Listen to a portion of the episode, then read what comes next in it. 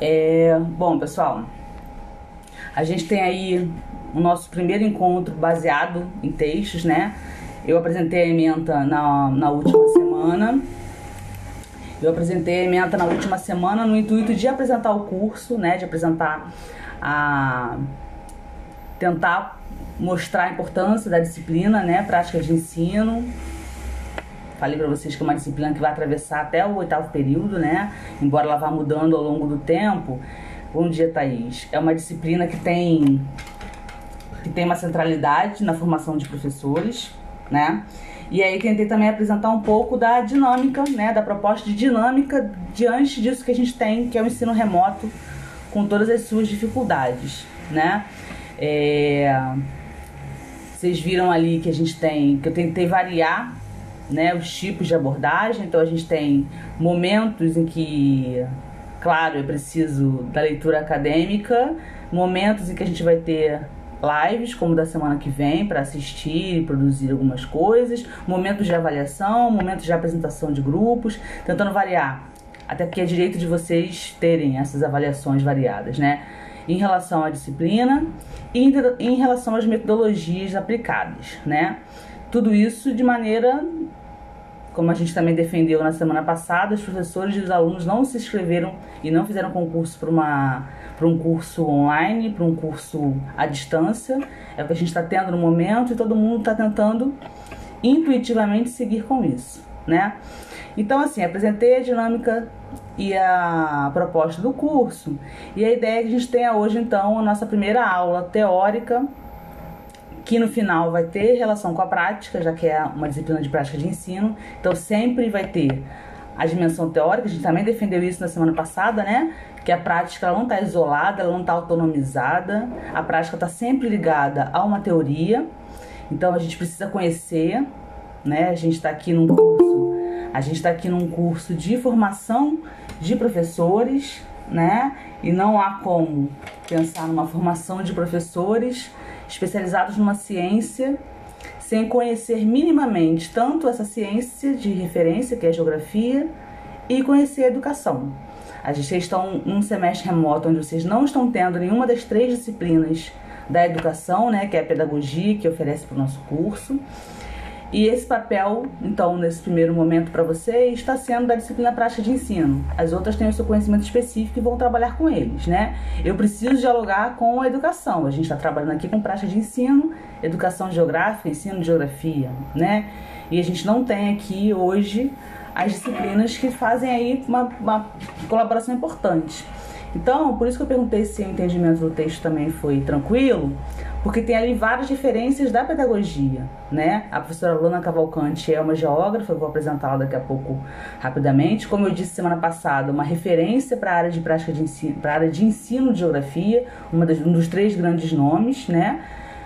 E como não poderia deixar de ser, ela fala de ensino, portanto, ela vai também beber na fonte dos pedagogos, dos filósofos, né, dos historiadores da educação, para poder defender um ensino de geografia significativo, né, que fuja de alguns estigmas que o ensino de geografia tem ao longo do tempo, como algo que tem pouca serventia na vida prática, como algo que é excessivamente pautado na memorização, né? Então todo mundo aqui passou pela escola, todo mundo aqui viu possivelmente essa geografia chamada é, de geografia tradicional, né, ser colocada muitas vezes só acionando a memória dos sujeitos, né, portanto nem se fazendo como conhecimento. A memória é uma, uma das faculdades que ela vai trabalhar aí no texto, mas ela não pode ser a única, né? Não é a pura memorização que faz ninguém aprender nada, embora a memória seja importantíssima, porque também sem ela a gente não produz conhecimento, mas não é aquela coisa mecânica, né? Você decorar coisas e devolver na hora da avaliação. E muito, por muitas vezes é essa a dinâmica do ensino de geografia nas escolas. Então, por isso que a gente começa essa disciplina, e aí eu chamei de pensar geograficamente o mundo, né? Porque a gente tem uma, uma defesa de que, para além de apresentar o mundo, esse é um papel da geografia, né? O objeto de estudo do, do, da ciência de referência, da ciência geográfica, é o espaço geográfico, então ela está preocupada em apresentar o espaço geográfico que é o planeta Terra né, com suas dinâmicas socioespaciais, com as dinâmicas físicas e com as dinâmicas humanas. Então, um papel, né, gigantesco para essa ciência, mas para além de ela apresentar o mundo, não é só ela contar a história do mundo, né? Ela também produzir essa história do mundo junto com os outros. Então é, é a tentativa de fazer com que o outro pense geograficamente. É esse o nó que a professora tenta naquele texto, a professora Lana Cavalcante. Tenta desenrolar, que é entender como ensinar a pensar geograficamente. É esse o objetivo do professor de geografia. E aí tem a pergunta que está anterior, né? Que eu, como eu vou saber como pensar geograficamente se eu não refletir o ato humano de pensar, o ato humano de compreender, de aprender. Então ela tem todo o resgate dos é, pedagogos e filósofos para pensar como o humano aprende, como ele se relaciona com os objetos de conhecimento do mundo.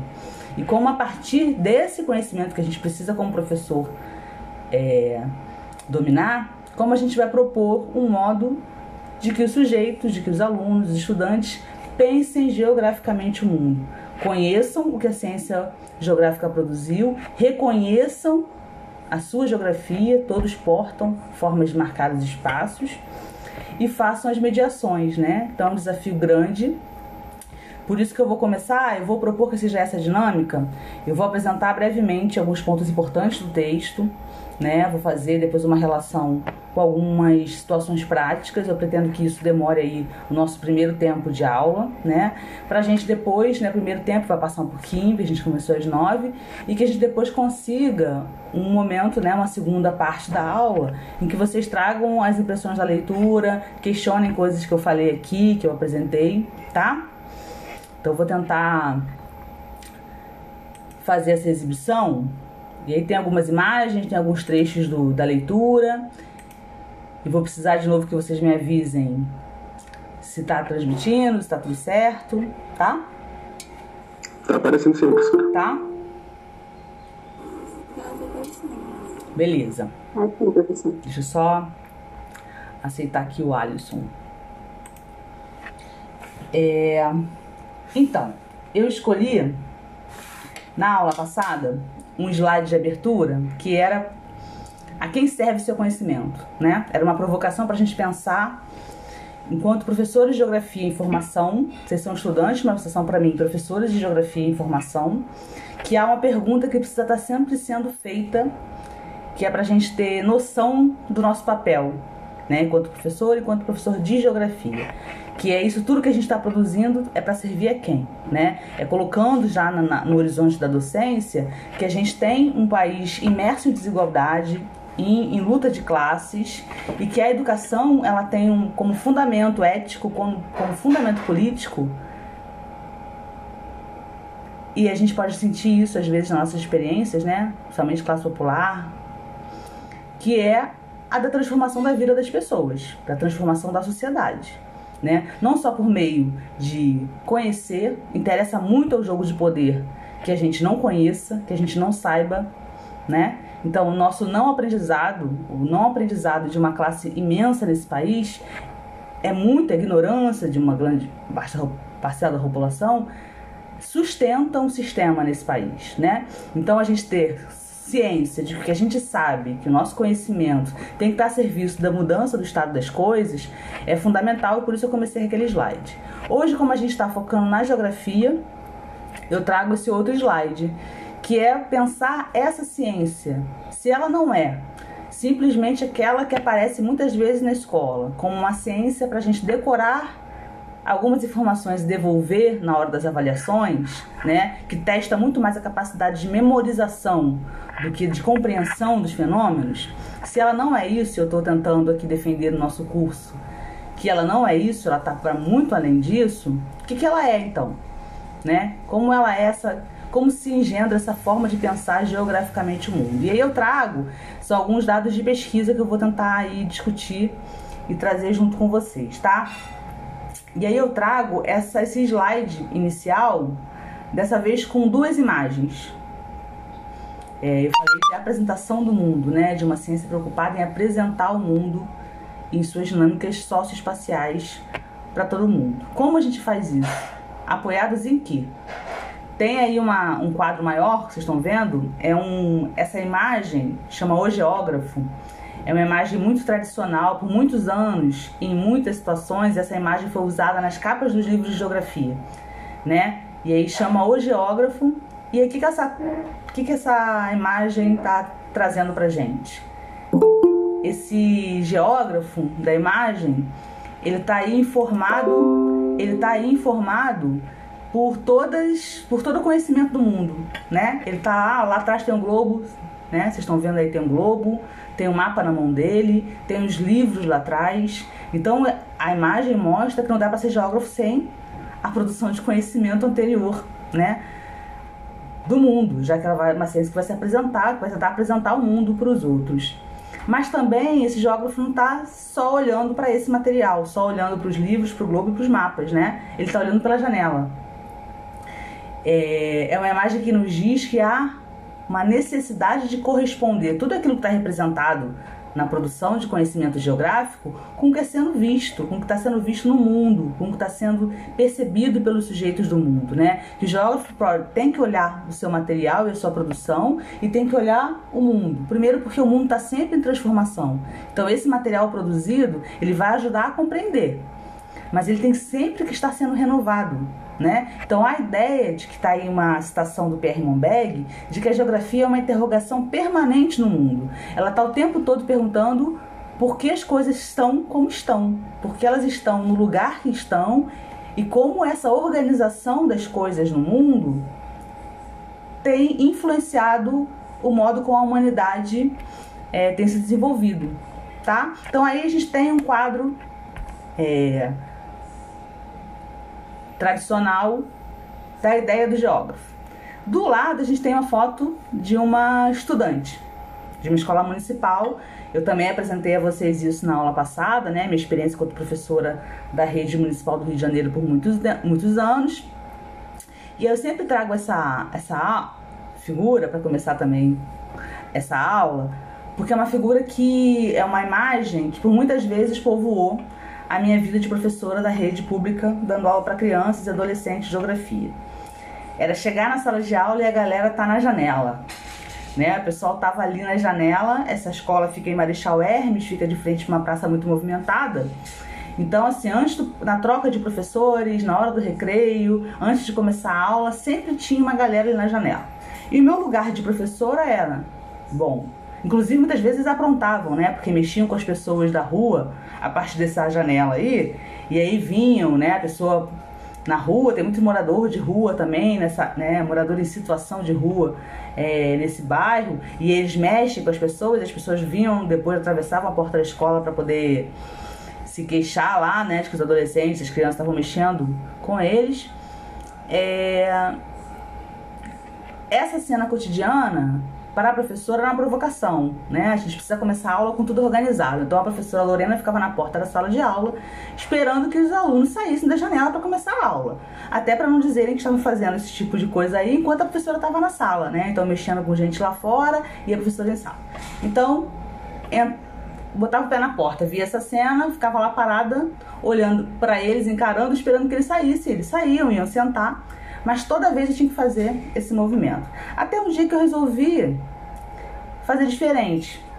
É, provocada pela essa ideia do que a gente faz dentro da sala, né? Porque tem tanto interesse no que acontece na rua e tantas vezes tem tão pouco interesse no que acontece dentro da sala de aula. E aí a minha provocação foi chegar na sala de aula e quando eles já estavam lá fazendo um movimento para sair da janela, eu pedi: não, fica aí, fica na janela fulano. E aí nomeavam o aluno e pedia para ele me contar o que ele estava vendo da janela. E eles começavam a falar. Primeiro se assustaram com a proposta, né? Mas depois começaram, aqui vendo, professora, que hoje a tia lá que bota a barraquinha de coisas lá que vende a, a 1,99, isso faz tempo, né? Essa, essa imagem já tem alguns anos, não tá aí, não foi trabalhar hoje. E aquela tia que fica lá na na porta de casa, né, na rua, não tá ali hoje. Eles começam a observar o movimento do bairro e a me contar. E aí qual passou a ser o meu desafio? Dialogar o tema da aula com o que eles viam da janela. Essa ideia de que para fazer sentido para o outro, o que a gente ensina precisa fazer sentido para gente e precisa dialogar com, com o mundo. Então, assim, era bem louco isso, né? Porque dependia muito do que eles narravam e o esforço teórico, né, didático que eu tinha que fazer, mas assim, ah, tia, não veio vender as coisas de 1,99? Por que será que custa 1,99? Ah, porque não é do Brasil, é produto chinês, que estraga rápido e vende barato. E por que será que custa barato? Por que será que é barato sendo alguma coisa que vem de fora, que é importada, ainda assim tem um preço, né, que a tia ali da, da, da praça vende esse produto. E aí dali rolava uma aula. Claro que há um programa, que a tentativa e o esforço maior era fazer aquilo dialogar com o programa, né? Mas era fazer com que esse olhar, que eles já começavam, depois desse exercício primeiro, a olhar dali, ia me provocar, como é que ela vai explicar que a geografia pode ajudar a entender isso, né? E aí elas, eles também provocavam, mas também já começava a engendrar o olhar deles eles já começavam a querer discutir um assunto e a falar a partir da janela, porque tinha o tempo, né? Tinha a paisagem, tinha o que envelheceu ou não na rua, a diferença da paisagem da rua dali para outros lugares que estavam lá no livro. Então tinha um mundo de provocações para fazer com essa cena cotidiana e simples. Uma aluna olhando da janela, um geógrafo que questiona o mundo, uma geografia que é uma interrogação permanente, né? E aí eu chego ao texto da Lana, que eu pedi aí, que eu indiquei para leitura. Né? A gente intitulou a aula Para Pensar Geograficamente o Mundo. É, o texto base né, desse livro, mas um capítulo específico dele. E aí tem aí uma foto da professora Lana Cavalcante, que é essa referência na capa do livro, professora da Universidade Federal de Goiás, né, que tem um, um grupo, o NEPEG, que é um grupo de pesquisa e estudo em geografia, ensino de geografia, que promove muitos eventos, né? Então também já dou essa dica de olhar lá na página na internet, Facebook, acompanhar o NEPEG, porque é uma referência no campo. E ela se coloca logo na introdução com a sua pergunta principal que ela vai tentar. E aí eu tô falando aqui, né? Por isso eu trouxe essa imagem inicial. Que ela vai tentar responder, vai tentar se aproximar nesse livro, que é como atuar no ensino de geografia para que ele seja significativo para os alunos para que a geografia não seja um saber inócuo, que não, que não ajuda a melhorar a vida, a combater as desigualdades, a transformar a sociedade, como a gente atua para que ele faça sentido para os alunos, né? Tá passando aí, tá passando os slides, não tá, gente? Tá sim, professora. Beleza. Então a gente tá, tá. a gente tá aí no terceiro, né? Eu, isso. Isso. Esse, isso. esse, terceiro tem pontos principais da introdução do livro dela, tá? Naquele primeiro texto, o, um pouco menor, que eu passei para vocês. Que aí ela começa a se colocar as perguntas. A geografia ajuda a pensar? Como ela ajuda a pensar? O que, que ela ajuda a pensar? Né? E aí ela traz algumas armadilhas nas quais a gente não pode cair ao tentar responder essas perguntas. São perguntas fundamentais, mas a gente não deve cair em algumas armadilhas. Por exemplo, a armadilha de dizer que a geografia é tudo. Muitas vezes, para defender a importância da geografia, e justamente por ela ser também ter uma característica de ser uma ciência de síntese que utiliza do conhecimento de várias outras ciências para poder se compor, a gente diz que tudo é geografia. Qual é a grande armadilha? Quando a gente diz que alguma coisa é tudo, a gente muitas vezes faz essa coisa se esvair. E essa coisa que é tudo passa a não ser nada. Então não tem nada específico dela, né? Ela é tudo. Se ela é tudo, então qual é o sentido dela, né? Então a, a primeira armadilha que ela nos coloca aí, tenta desarmar, é essa nossa afirmativa, né? Ela vai considerar uma, uma afirmativa perigosa para defender a nossa ciência simplesmente dizendo, né, apontando que ela é tudo. Ela não é tudo, ela tem um objeto específico de estudo e sim, ela é interdisciplinar muitas vezes, ela faz relação entre várias ciências.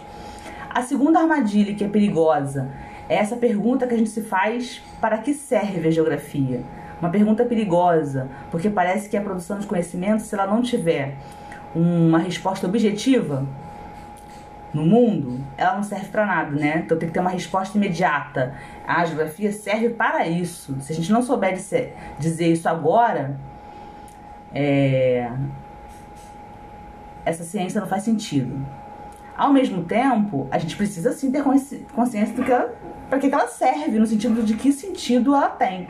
E aí tem esse acúmulo que eu tô dizendo, né? Ela serve pra gente pensar o mundo que a gente vive, entender a história e a espacialidade dos fenômenos para tentar projetar uma transformação do que a gente vive.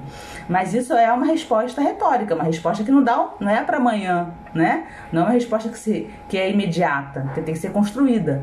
Então também fugi da armadilha de que alguma coisa para quando eu digo assim, para que serve geografia e eu não tenho resposta, eu vou dizer para que ela está no currículo então? Para que, que o aluno tem que aprender se ela não serve para nada? Agora, o que é servir para alguma coisa, né? É uma lógica muito neoliberal essa de que alguma coisa e a produção do conhecimento não funciona nessa lógica, de que alguma coisa para ter sentido precisa responder ao imediato. Terceiro ponto que a professora coloca: o pensar, o ser e o atuar que atribuem relevância social ao estudo da geografia. Então, relevância social, qual a importância para a sociedade que a geografia tem? Ela engendra uma maneira de pensar no mundo, o mundo, uma maneira de ser e atuar nesse mundo, né? Então, a gente e vocês vão estão iniciando esse processo na vida de vocês. A geografia, se vocês escolheram a geografia em algum momento lá no vestibular, a gente está agora passando por uma segunda fase dessa história que a geografia vai começar a escolher vocês. Né? E ao fazer isso, ela vai provocar essa nossa maneira de pensar o mundo. A gente não vai mais olhar daqui a algum tempo, vocês não vão mais olhar pela janela da mesma maneira. Porque vai ser provocado um olhar geográfico, uma forma de, de encarar o mundo que é baseado no que a ciência geográfica tem. A gente não vai mais, depois de fazer geologia, chamar qualquer mineral rocha de pedra, né? Não é mais permitido isso. Porque a gente vai aprender que tem uma ciência de estudo ali que para o senso comum é pedra, para a gente não é, e porque aquela rocha, aquele mineral, junto com outros processos, interfere na sociedade, na forma como a sociedade se organiza, né, nos lugares, nas paisagens, que são os nossos conceitos aí de referência. Então, essa é a relevância social do estudo de geografia, né? Ela provoca uma maneira diferente de pensar o mundo e de atuar sobre ele né? E aí ela vai trazer alguma coisa que eu acho que é o fundamento do livro da, da professora Lana, que é dizer que no ensino se ensina a pensar pela geografia. Parece banal, né, o que está sendo dito, mas veja, ela não está dizendo que no ensino a gente ensina a geografia.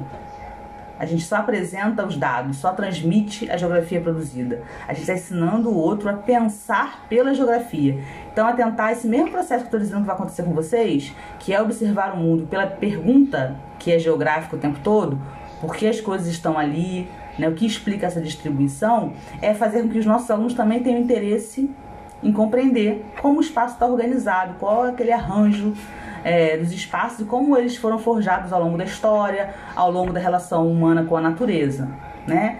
Então aí ela vai trazer duas perguntas apoiada no autor chamado Gafuri. Que geografia ajuda a pensar? Qualquer geografia ajuda a pensar? Eu diria que aquela geografia da memorização comum na escola não é uma geografia que ajuda a pensar.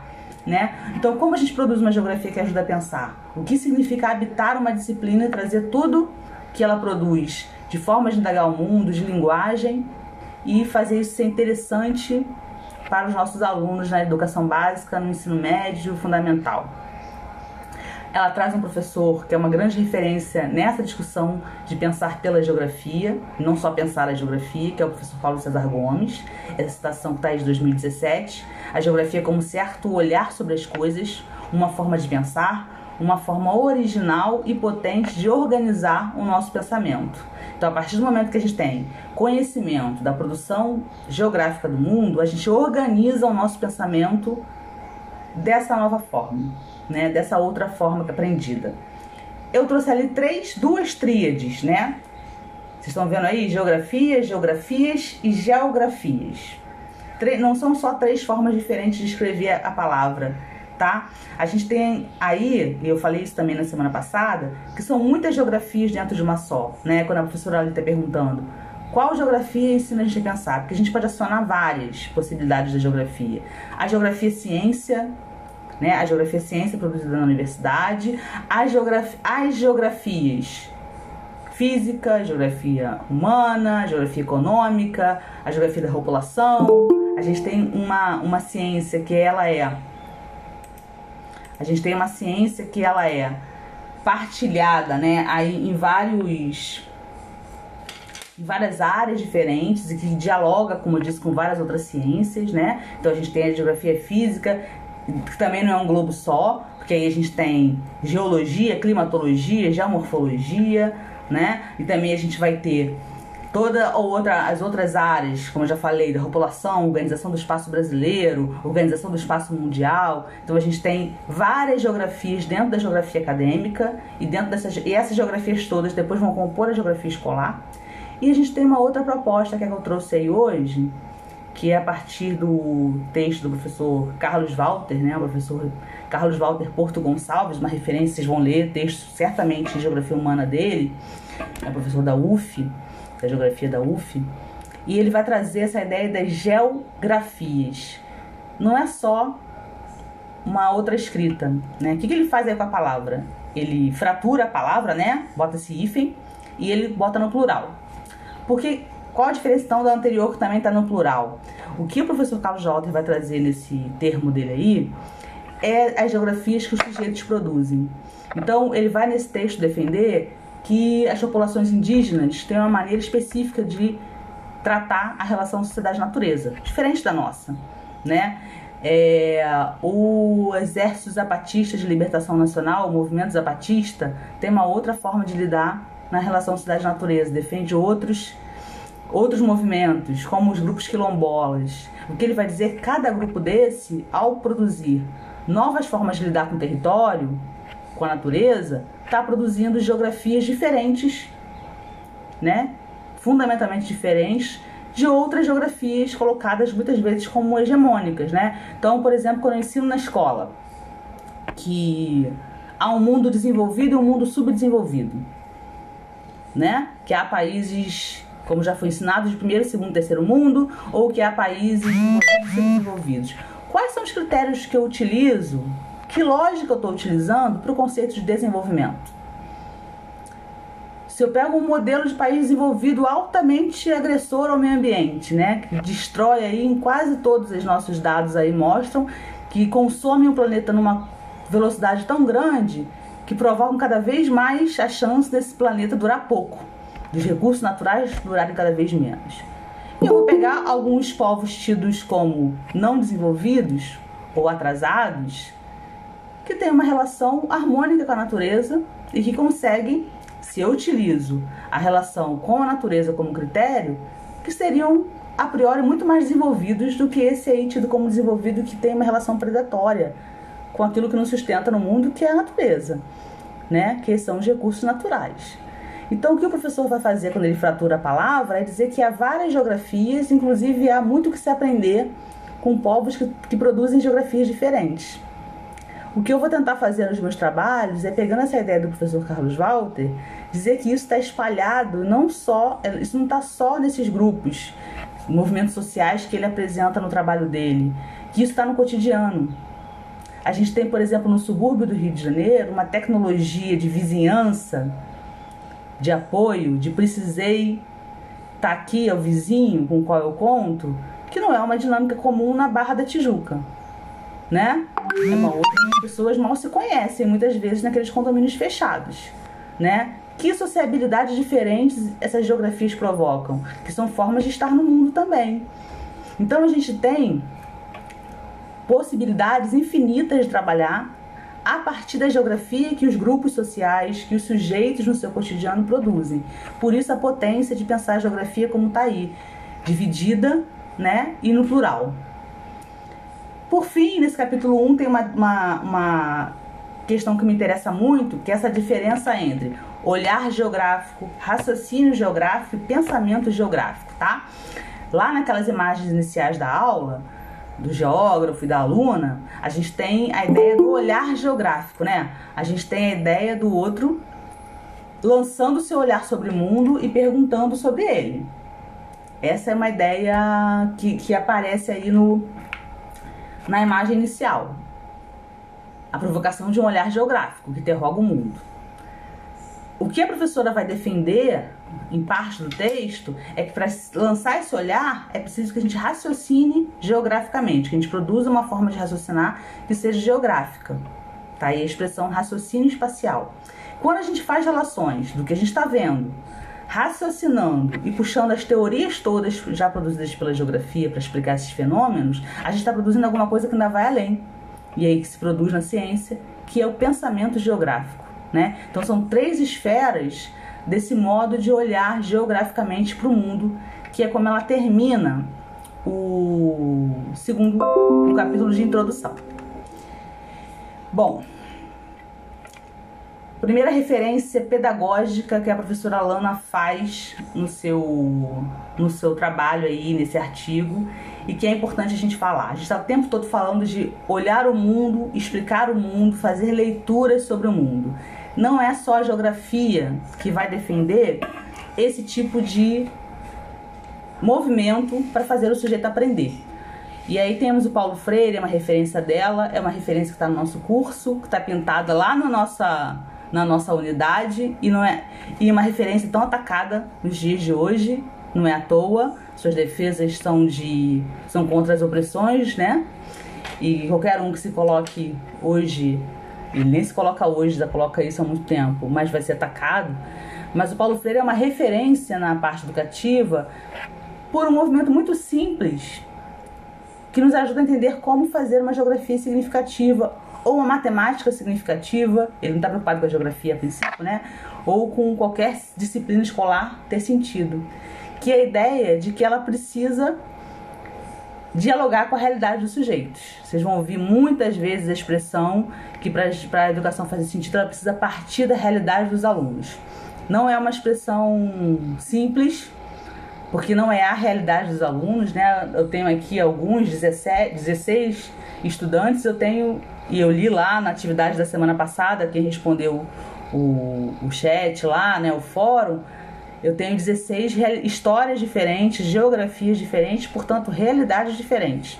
Então, dizer que a gente precisa partir da realidade do aluno é algo muito complexo. Vocês imaginem para o professor que tem 45 que tem 45, dois tempos, e dali já emenda com outros 45, mais dois tempos, que é a realidade da educação básica nesse país. Né? Então, dizer partir da realidade do aluno não é dizer é uma coisa simples, mas é dizer algo fundamental, né? Que tem a ver com tudo que a gente está falando antes, que é fazer ter significado, é dialogar para que, que serve isso na minha vida, né? Paulo Freire é o educador que vai colocar essa isso em questão, né? Ele vai tratar em alguns de seus livros da pedagogia do oprimido. Na pedagogia do oprimido é falar da divisão de classes e como a educação atua nela, né? Mas também é nos alertar que muitas vezes o oprimido, é, em algumas condições em que são colocados, esses oprimidos podem se tornar opressores. Isso é uma lição que Freire traz no seu, no seu livro que é altamente observável na realidade. E aí, trazendo para a docência, é, não são os mais ricos nesse país que escolhem ser professores, né? É muito comum que a origem dos professores é, do nosso país sejam das classes baixas, das classes populares. Né? E aí, ao se tornar professor, ao exercer essa função no mundo, muitas vezes essa, essa, essa ligação de classe passa a ser uma ideia de classe média, né? E aí, às vezes, imbuídos de uma ideia muito grande que o aluno, assim como esse professor tem a sua história, esse aluno com o qual ele está trabalhando lá nas escolas pode vencer, ele acaba sendo a referência, né? Ele acaba se colocando como referência. Se eu conseguir, todo mundo consegue. Como se todas as histórias né, não tivessem as suas especificidades. E nesse lugar que ele se coloca, ele muitas vezes assume um lugar opressor também. E se a gente está falando de uma educação democrática para transformação, ela não suporta a opressão como princípio, né? Então, Paulo Freire é um autor que nesse livro vai tratar essa questão, também é um autor da esperança, né, da ideia da pedagogia da esperança, da, da, da, ideia de que é possível a emancipação humana a partir da educação, da pedagogia da pergunta, dizer que o principal papel da escola, olha como tem tudo a ver com o que a gente está discutindo na geografia, que o principal papel da escola não é oferecer as respostas, mas é ensinar o sujeito a fazer perguntas. Né? O principal papel da escola é que o sujeito olhe para o mundo e se pergunte por quê, como muda, e não simplesmente oferecer as respostas para ele lá Quantas vezes vocês observaram aula de geografia em que são colocados um questionário e vamos lá no livro didático pescar qual é a resposta, copiar daqui até aqui e com isso a resposta dada, né? Isso não é fazer geografia, isso não é ensinar a pensar. Eu não estou fazendo uma simples condenação, porque a gente sabe quais são as condições dos professores desse país para produzir alguma coisa muito diferente disso. Mas a gente está aqui num curso de formação, pensando como a gente pode fazer diferente disso. Se a gente defende uma ciência, defende potencial da educação, a ideia de ser mais do que se é, Paulo Freire defende isso em quase todos os seus livros, passa pela educação e passa por uma metodologia que tem uma filosofia da transformação humana, né? Ainda aí para finalizar Paulo Freire, tem aí então, eu falei que ele não se ocupa da geografia, não é a praia dele, mas Paulo Freire tem uma frase muito emblemática que é: a leitura de mundo precede a leitura da palavra. Paulo Freire se especializa em alfabetização, em alfabetização de adultos trabalhadores, né? E o que ele vai defender é por isso que tem que dialogar com, com o vivido por essas pessoas, porque antes delas lerem as palavras, né, antes delas se alfabetizarem completamente, elas já estão lendo o mundo. Elas não estão lendo necessariamente a palavra, mas o mundo já está sendo lido desde que o sujeito nasce. Ele vai se relacionando com o mundo e vai aprendendo a ler esse mundo, né? Já há uma negociação, se a gente pensar isso, desde os bebês, né? que para serem atendidos eles têm os seus não falam, não escrevem, né? Não, tem outros, outros mecanismos de, de, de relação com o humano, que é do choro, que, enfim. E aí, se a gente pegar as crianças pequenas, tem outras. Então, a gente tem uma relação com o mundo, uma leitura de como o outro funciona, como o outro está em relação comigo, que é, é, precede a ideia da gente escrever e ler, né? Essa é a... E é uma, uma, uma ideia freiriana muito geográfica. Ele está falando de leitura de mundo. Para a gente, leitura de mundo é geografia, né? No final ali, o Freire coloca a geografia um modo de ser e de se conhecer como pessoa. A, Caval a Lana Cavalcante depois trazer o, o Freire, né? A geografia é um modo de ser e de se conhecer como pessoa, como sujeito social. É uma maneira de atuar na vida. Então essa relação aí que ela faz diretamente com o Freire. E aí aquele texto grandão né, o texto maior, do capítulo 4, onde ela vai tentar defender como a gente provoca um desenvolvimento do pensar geográfico nos sujeitos, né? Como o professor faz isso. E se ele vai ensinar como pensar geograficamente, é, ele tem que partir da ideia primeiro de como pensar, né? Então a Lama traz aí o desenvolvimento do pensamento geográfico. Pessoal, até agora tudo bem? Já estou aí igual uma bala partindo para a segunda parte. Mas até agora eu vou abrir para a gente debater, né? A ideia é que a gente faça isso até umas 10 horas ou 10 e 10, mas até então estamos compreendendo bem. Não Sim. tem, tá? Não tem questão, problema nenhum. Ah, sim, tudo certo. Beleza? Não tem problema nenhum em, professora, tá? Em me parar também não, que rastros de uma professora de educação básica que trabalha com a ideia de prender a atenção das crianças desde muito cedo, né? Falar rápido é uma coisa que a gente acaba pegando como professor. Falar muito e falar rápido, né? Então, se tiver alguma coisa atropelada aí, vocês abram aí os microfones e me alertem, tá? É... Então, esse quarto, esse capítulo. Oi, licença. Pode falar. O Rodrigo pediu avisar que ele tá sem microfone. Certo. E aí, se eu tiver, eu tô na tela da, do PowerPoint, né? Então, se alguém é, perceber que o Rodrigo escreveu e eu não consegui ler, porque não apareceu para mim já que eu tô em outra tela, por favor, abra aí e faça a pergunta ou, ou comentem aí o que o Rodrigo colocar, tá? É, esse capítulo 4, então, ela chama de O Desenvolvimento do Pensamento Geográfico, orientação, orientação metodológica para o ensino. Então ela está anunciando já nesse título que ela está agora preocupada com a metodologia do como fazer, como ensinar, como fazer a gente, né, enquanto professores e professoras em formação, como fazer a gente perceber que há caminhos de método que a gente precisa dominar alguns métodos para fazer com que o outro desenvolva o seu pensamento geográfico. Aí ela começa o texto dizendo, da, falando que a geografia na escola tem esse papel fundamental, né? Que é dar elementos dentro da característica da geografia escolar para que o sujeito amplie sua capacidade de conhecimento, isso é fundamental. Quando eu digo que os grupos sociais, que as pessoas no seu cotidiano produzem geografias, é claro que produzem e que isso é importante para a gente trabalhar na escola e fazer os diálogos acontecerem, é fundamental. Mas a gente, se for para as pessoas ficarem só com o que elas já sabem, também não precisa da escola. Né? Então a gente está apostando na escola com uma capacidade de ampliação do pensamento. As pessoas pensam. A gente não está ajudando ninguém, não está ensinando, né? Não dá para dizer que quem não passou pela escola não pensa. É uma arrogância gigantesca dizer isso, né? As pessoas pensam.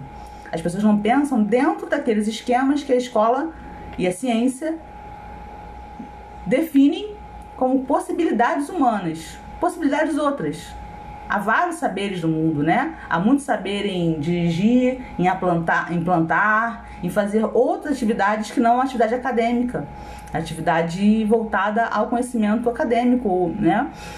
Mas a gente defende que isso tem uma importância, uma centralidade na produção da humanidade do homem né? Que isso faz com que a gente observe o mundo de outras formas. Então, é importante a palavra ampliação.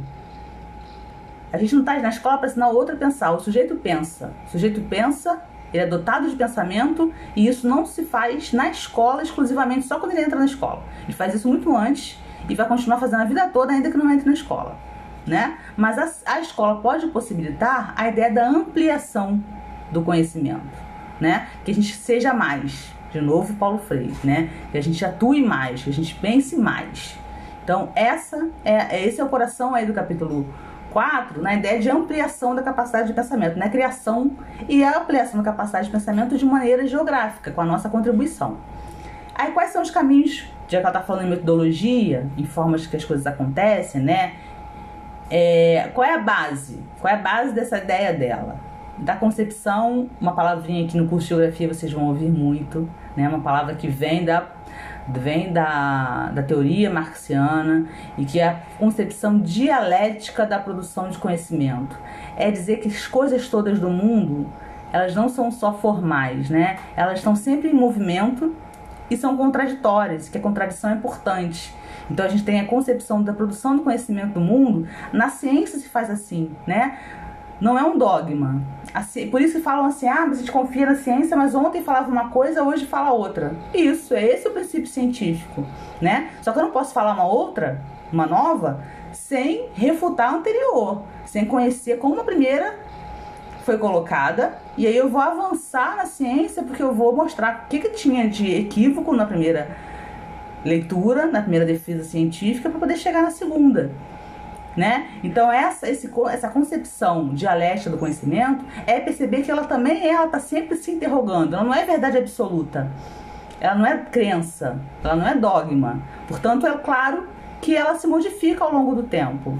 Né? A gente está vivendo um momento desse, né? Com a ciência, com a vacina, com tudo que está sendo colocado de, de questionamento em relação a isso, mas é porque é cobrar da ciência alguma coisa que é da origem dela e é importante que seja assim, né? Que ela seja colocada sempre no movimento de possibilidade de mudança, de reavaliação a partir, mas não é a partir do que eu acho, não é a partir do vozes da minha cabeça e do grupo de Zap Zap, né? É a partir do conhecimento, dá para quem nunca leu nada sobre aquele, né? Nunca leu nada sobre vacina, sobre produção dela, sobre eficácia, sobre nada, simplesmente por, né? Achismo questionar alguém que está ali produzindo esse conhecimento humano a partir da produção histórica desse conhecimento. É, então, isso que ela posta aí como concepção dialética, a ideia de que toda a produção do conhecimento está sempre em movimento e está sempre em contradição também, e conhecimento científico está sempre já também com esse processo do aluno. E aí ela vai trazer algumas questões que ela considera principais, elementares. Como se dá o processo de produção do conhecimento? Quais elementos. É nesse mundo que a gente está envolvendo o nosso aluno, né? Porque no senso comum ele está mergulhado desde que nasceu.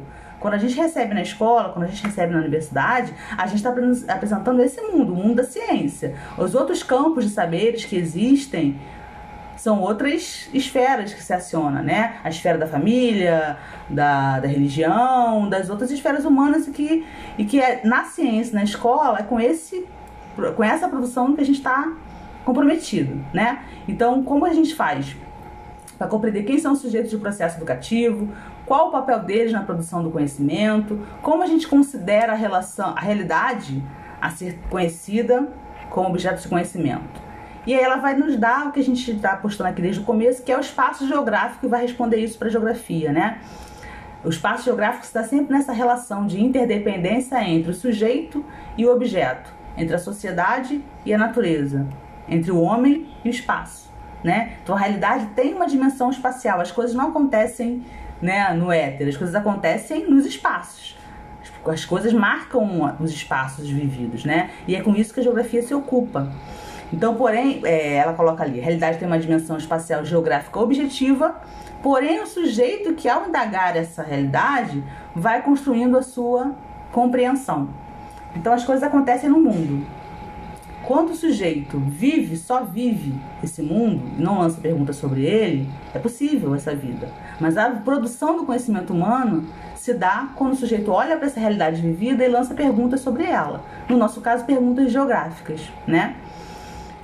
Então, por fim, nesse começo de capítulo, pensamento geográfico parece redundante, mas não é. É a geografia em pensamento. O pensar geografia é ter para si a existência e a importância do geográfico que está presente na realidade. Tem uma estreita relação entre lógica e espaço. Para cada lógica, há um espaço equivalente. Isso vale para nossa casa, para a lógica que a gente dá na arrumação que a gente faz lá no nosso quarto, para a lógica de arrumação que se faz de acessibilidade em vários lugares, né? A lógica de organização dos espaços correspondem a uma realidade. É isso que a gente tem na geografia que lançar perguntas sobre. Depois disso, a gente tem aí nesse pontinho inicial aí, a pergunta geográfica é essa, né? A gente tem a ideia então de uma geografia em que os alunos não fiquem só reproduzindo conhecimentos que eles receberam, né? não é só uma questão de transmissão, mas que eles aprendam a pensar com a ferramenta que a geografia traz. E ele vai dizer que a geografia se estabelece quando se pergunta onde está acontecendo alguma coisa e por que aí. É muito diferente esse onde dele do onde fica no mapa. A pergunta pura e simples, né? Onde fica localizado o Brasil nesse mapa? Dependendo do objetivo, nem é uma pergunta geográfica. Eu posso fazer essa pergunta com o objetivo de uma outra ciência. Ela pode precisar da localização, né? Todas as ciências precisam da localização. Então, a pergunta geográfica é da distribuição, né? É onde alguma coisa está acontecendo e por que está acontecendo aí. Essa é a pergunta, segundo a autora, mais geográfica de todas, né? Porque ela vai trazer vários princípios. princípios que a geografia vai se apoiar. Totalidade, né? O que, que tem a ver o todo com a parte contradição, já expliquei, né? Movimento dialético. Por que, que as coisas permanecem? Por que, que as coisas se alteram com o tempo? O que, que é universal? O que, que é uma lei que rege o mundo todo? O que, que é uma lei que vai reger só um caso particular ou um caso singular? Né? Um caso que tem ali comparações com outros lugares, mas tem a sua essência. O que está na essência das coisas, o que está na aparência das coisas, o que está na essência, o que, que é abstrato e concreto. São princípios lógicos da produção humana do pensamento. Quando a gente pensa sobre alguma coisa, a gente aciona a lógica das coisas, né? E a geografia tem, e a ciência tem alguns princípios para ela operar com esse pensamento que são esses aí. A gente observa as coisas, a gente descreve o que está vendo, a gente compara o que está vendo com outras coisas, a gente classifica por aproximação as coisas, também a gente imagina, analisa e sintetiza. São aí vários, cada palavrinha dessa aí dá uma aula, tá? Então por isso que é um primeiro contato com esses princípios. Ela está dizendo que a gente tem princípios lógicos para aprender, para aprender, para produzir conhecimento e princípios para operar princípios científicos que a gente utiliza. Então não é o que eu acho, né? O que eu observei, como eu estou descrevendo, que paisagem é essa que eu estou observando, como eu descrevo essa paisagem, como eu comparo essa paisagem com outra paisagem, como eu classifico essa e aquela paisagem, que imaginações, a partir das minhas experiências vividas, essa paisagem provoca. Como que eu analiso isso geograficamente e sintetizo? São princípios operacionais do pensamento e o pensamento geográfico aciona todos eles, né?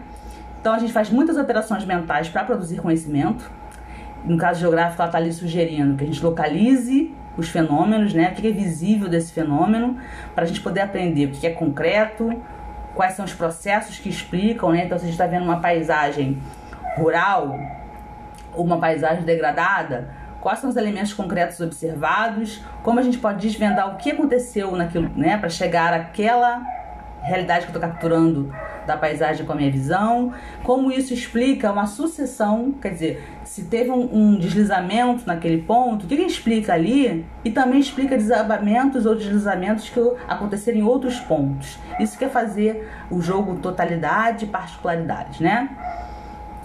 No campo da educação, a gente sempre vai partir do cotidiano ou das realidades, como disse Paulo Freire, mas nem sempre assim na ciência de referência. Então, a geografia escolar e a geografia científica têm base comum, mas também são diferentes. Então, na escola, tem esse imperativo da gente falar com o cotidiano vivido dos alunos para essa geografia fazer sentido. Quando a gente produz ciência, não necessariamente vou produzir ciência a partir do meu vivido, né? A gente tem pessoas que desenvolvem teorias científicas a partir de lugares distantes, né? Distantes até da sua vivência, a partir dos estudos que fazem disso. Então, não necessariamente é do cotidiano do cientista que vai nascer a teoria científica, mas a geografia escolar vai nascer do cotidiano ou deve nascer do cotidiano vivido pelos alunos e professores. Então, na escola se ensina as bases da ciência geográfica e busca se desenvolver a base do seu pensamento para situações concretas do ensino, considerando, claro, todas as situações concretas também do ensino nesse país, né? Tempo, a gente vive aí um momento, a geografia já teve quatro tempos de aula semanais nas escolas. Isso passou para três, enquanto eu trabalhei como professora da rede municipal, eram três tempos de aula. Hoje, esse ano, o prefeito Eduardo Paes e seu secretário de Educação já colocaram em várias escolas dois tempos só de geografia, é, em várias escolas que é pouquíssimo, né? O que a gente tem aí de produção para poder trabalhar com os alunos é diminuir. A gente precisa entender isso como um movimento de defesa da nossa ciência, da importância dela. A gente vive na escola uma supervalorização de língua portuguesa e matemática, né? São as ciências nobres, as disciplinas nobres da escola. E a gente tem uma desvalorização de algumas ciências humanas, história e geografia, e mesmo a ciência, né? Na escola, como vem biologia e física e química junto lá naquele, naquela ideia de ciência, mas isso diminuído, isso não é à toa, isso é projeto. E a gente tem aqueles que estão depois da gente ainda, porque quando a gente pensa. Professora, licença. Oi, amor. E ainda tem, ainda tem também a questão de que querem transformar a geografia em tecnólogo, né? Isso, aí já tem essa questão do ensino superior, que é tirar toda a parte teórica, né? Que é achar que a geografia é só alguma coisa técnica, né? Que aí pode até atender algumas ações, né? Mas não a produção da geografia como ciência, que eu tô aqui tentando apresentar para vocês. Na teoria da geografia vocês vão ter isso mais específico ainda, que é um corpo científico gigante. Na escola, aí a gente fala assim, o lugar da geografia é subalternizado. Então tem lá os astros, são da matemática da, e da língua portuguesa, porque historicamente a escola, para a classe pobre, popular, bastava ensinar escrever, ler e contar. Se o sujeito souber, souber isso, ele vai se empregar precariamente no mercado e está tudo resolvido, né? Então isso é um resquício dessa, desse pensamento. Por isso tem muito mais português, matemática e muito menos as outras. Agora, se a gente pensa que nosso lugar é subalterno, se a gente pensar nas artes, nas outras dimensão, dimensões da formação humana, aí pior ainda, né? Porque a arte agora tem um tempo.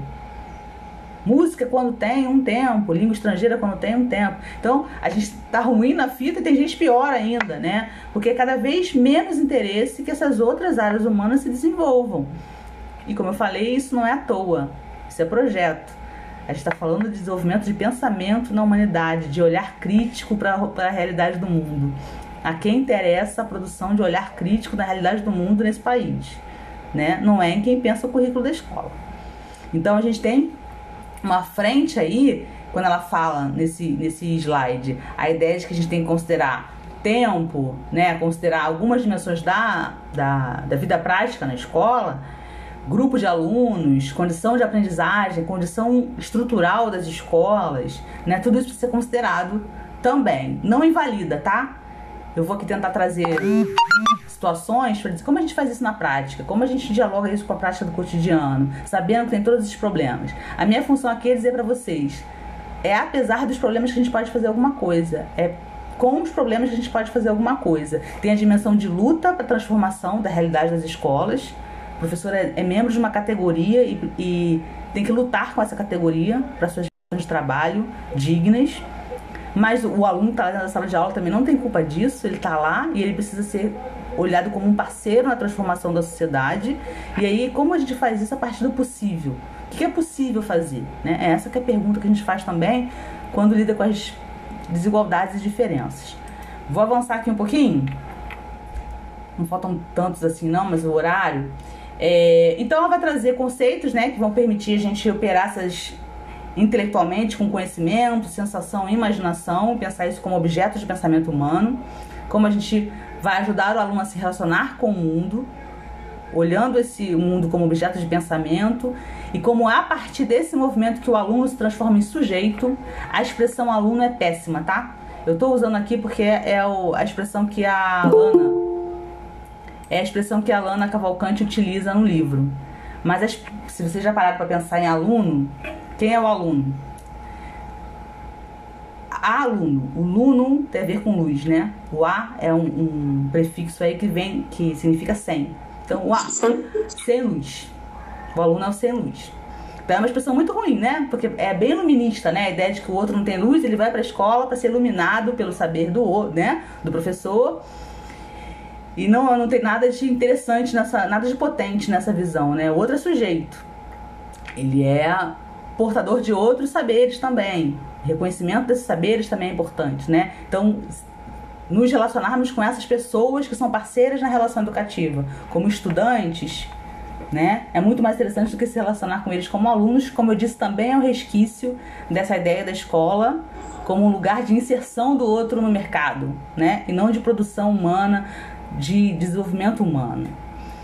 É, ela vai se associar, é uma possibilidade a outras, mas a Lana Cavalcante vai se associar à psicologia histórico-cultural para tentar compreender como é que se desenvolve os, os conceitos, né? Se a gente opera na escola com os conceitos geográficos, como é que esses conceitos se desenvolvem? Se não é só transmitir, como que a gente relaciona as experiências dos alunos com os conteúdos?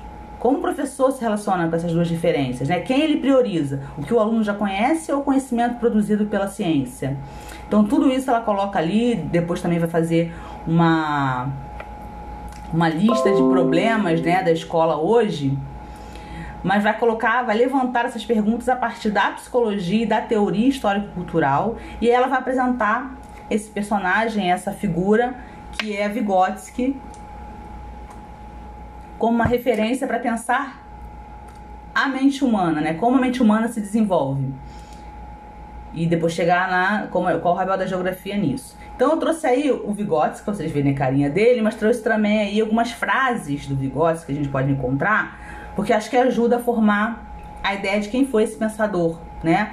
Então, por exemplo, o Vygotsky vai dizer que o professor deve adotar o papel de facilitador, não de provedor de conteúdo. Então, vai se afastar da ideia do professor como aquele que vive só transmitindo, né? O conhecimento pronto estanca o saber e a dúvida provoca a inteligência. Olha o diálogo com Paulo Freire. A ideia de que a gente está aqui para provocar a dúvida, para provocar a pergunta e não só para oferecer o conhecimento pronto. Ao brincar, e ele também tem toda uma produção para criança, né? Mas que se estende aí. Ao brincar, a criança assume papéis e aceita as regras próprias da brincadeira, executando imaginariamente tarefas. Então a gente vai vendo que a formação humana para lidar com o mundo vai desde a infância, desde o brincar da educação infantil. O conhecimento pronto já está ali do lado, né? É atividade criadora. O Gotts vai apostar na atividade educativa como uma atividade de criação tá? É a atividade criadora que faz do homem um ser que se volta para o futuro, erigindo e modificando o seu presente. Então, a possibilidade de criação de novos presentes a partir da atividade humana. O saber que não vem da experiência não é realmente um saber. A gente precisa viver uma escola que produza novas experiências para os sujeitos. Só vivendo novas experiências é que a gente vai transformar o que está sendo aprendido em verdadeiramente conhecimento, né? Quando não é só a transmissão, mas quando é a produção de experiência. E aí a última que está ali dele é através dos outros nos tornamos nós mesmos. Que essa individualidade humana, quando o homem se lança no mundo, se dá a partir do outro, é o outro que me informa quem eu sou, né? É a partir dessa relação com o outro que eu vou me desenvolvendo. Então a relação humana não é feita sozinha. A gente não pode pensar aqui numa relação educativa. É, a gente se anuncia no mundo a partir da produção da linguagem que se dá no contato com o outro, não é na escola necessariamente, né, no contato com o outro, do que a gente pensa, do que a gente imagina. Que o ser humano é um complexo articulado dessas funções que são naturais, mas que também são culturais, né? A gente vai, ele vai trazer o pino para avisar, para nos alertar que a gente nasce tem um nascimento físico, mas a gente tem um nascimento que é cultural. Quando a gente se apropria da linguagem humana, que a gente consegue se relacionar com o outro, sempre mediado pelo, pelo outro e pelos objetos que o outro nos apresenta, a gente tem o que ele vai chamar de um nascimento cultural. Né? E que no ensino a gente tem duas mediações, que é a cognitiva e a didática. O que, que são essas duas mediações? Mediação cognitiva é aquela que é dada pelo conhecimento. Qual é a mediação cognitiva desse nosso, dessa nossa aula de hoje? É o texto da professora Lana Cavalcante. Todo mundo leu, leu a partir das suas experiências, do que já trazia de conhecimento, né?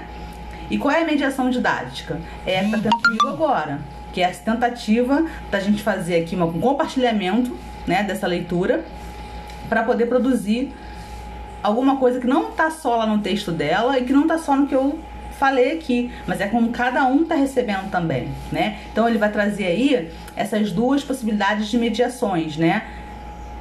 Cognitiva e didática.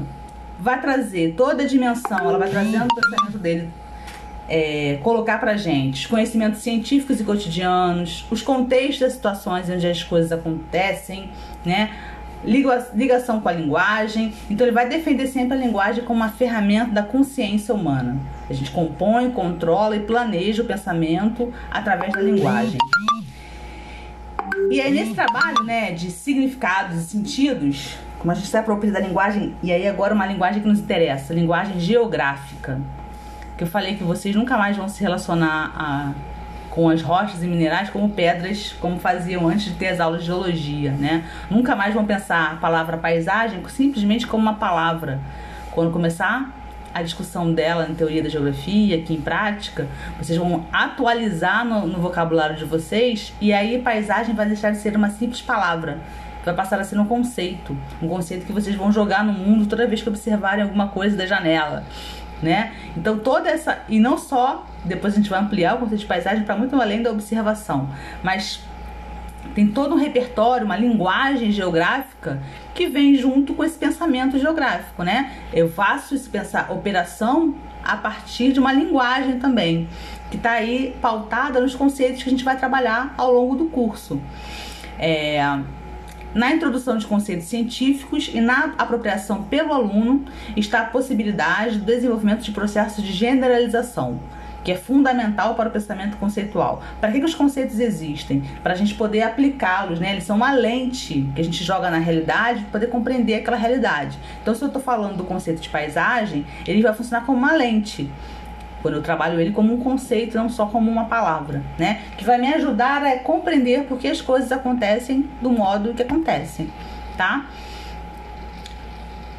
Todo conhecimento humano só vai virar, né, todo, toda esse, essa estrutura só vai virar conhecimento humano quando ele for internalizado pelo sujeito. Então ele vai trazer ali a ideia da internalização, que são processos que a gente vai transformando e vai colocando no interior do sujeito e formando a nossa consciência humana, né, de desenvolvimento. Ainda trazendo bigodes, que ela vai trazer aí nesse slide, eu vou trazer, falar de maneira mais geral, dois conceitos importantes, que é o zonas de desenvolvimento iminente. Eu vi ali na nos relatos de vocês que algumas pessoas já atuam na docência, né? Trabalham com crianças, eu não sei se daqui ou da turma da noite, mas essa ideia, e talvez esse conceito seja um dos mais conhecidos, ele já foi chamado de zonas de desenvolvimento proximal, e agora está sendo chamado de iminente, que é aquele que vai dizer que a gente aprende quando a gente coloca é, em relação o desenvolvimento real que eu sei e lanço um problema para o sujeito para ele tentar responder e com essa tentativa de resposta, ele avança. Né? Então eu não posso dar um problema para o meu aluno responder que ele não tenha capacidade intelectual nenhuma porque nem ofereci as ferramentas para ele. Então eu não posso estar lá com uma criança de sexto ano, querer que ela responda uma, uma, uma questão de ensino médio, sem ter trabalhado minimamente aquele conteúdo com ela. Senão não é um desenvolvimento proximal, né?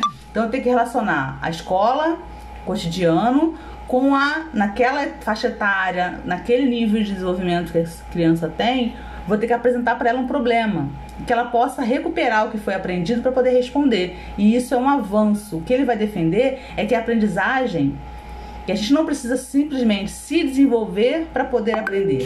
E ao se movimentar para aprender, a gente desenvolve humanamente. Né? Então a aprendizagem ela pode acelerar o desenvolvimento humano. Essa que é a, a, a pauta principal do Vygotsky na ideia de zona de desenvolvimento iminente que esses processos todos são mediados, né? Como eu já falei, mediados duplamente. Mediado pelo objeto de conhecimento, pela literatura, pela linguagem geográfica aprendida e também pelo professor, pela figura do professor como aquele que vai intencionalmente levar a essa aprendizagem.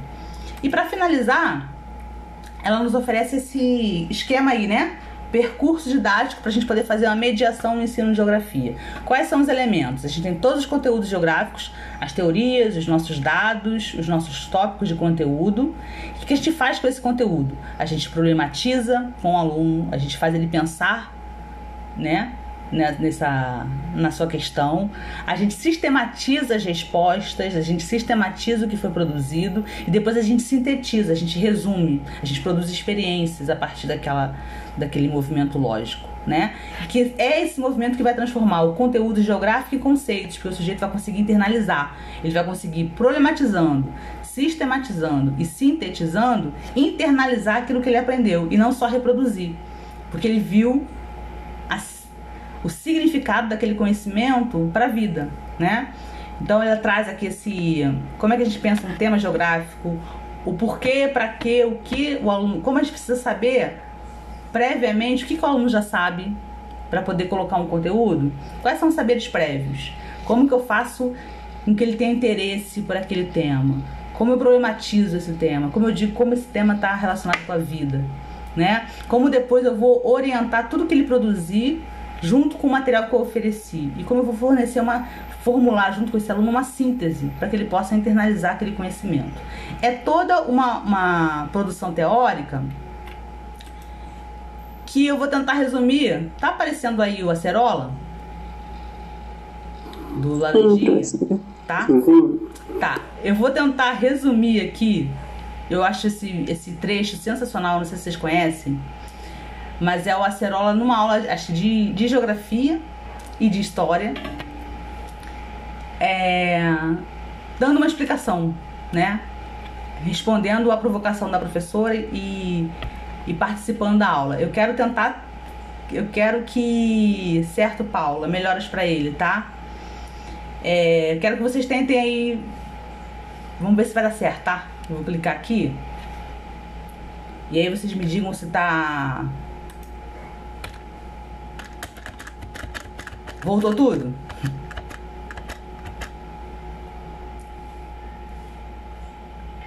Voltou? Tá compartilhando a página ainda, professora. Não apareceu nada, não. Tá, deixa eu ver se eu consigo. Não tá no YouTube ainda, né? Não, ainda não. Não. Ah, não acredito que vai dar. Que não vai dar bom. Eu vou abrir, eu vou fazer assim. Eu vou abrir. Eu vou tentar abrir numa uma aba aqui.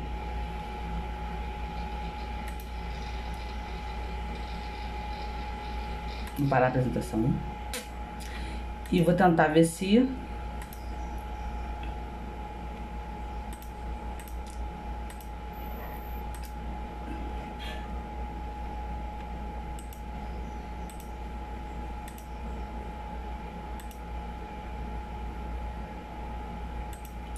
Não tá indo?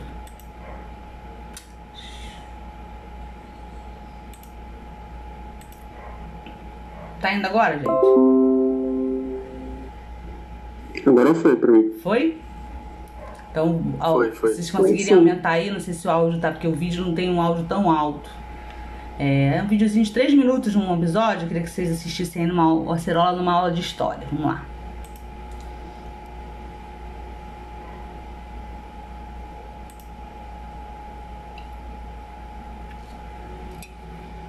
Se eu conseguir falar o que a senhora falou sobre a aula passada, a gente pode ir no passeio ver a coroa? Pode, mas eu quero ver isso. Ah, então tá. Pode falar.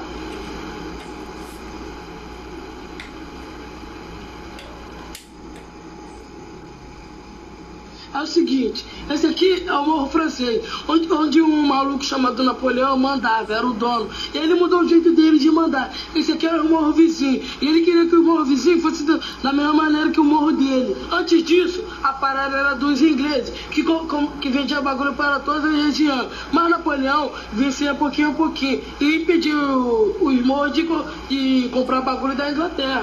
Os ingleses ficaram boladão e deram cor nesse filho da puta na batalha de Trafalgar. Primeiro, ele invadiu o morro dos espanhóis e fechou a boca dos ingleses que ele tinha lá. E depois caiu matando o morro do alemão. Assim que ele dominava o morro, ele dava pro chegado dele tomar conta. Porque era muita boca pra ele tomar conta. Aí o Zé Bunda foi querer invadir essa parte que ia lá, os soldados dele acabaram dançando. Aí ele tava quase invadindo o morro de Portugal. E Portugal, o jeito dela era fugir. Pra onde? Pra aqui, professora, pro morro da, da América, que também era dele. Mas pra quê?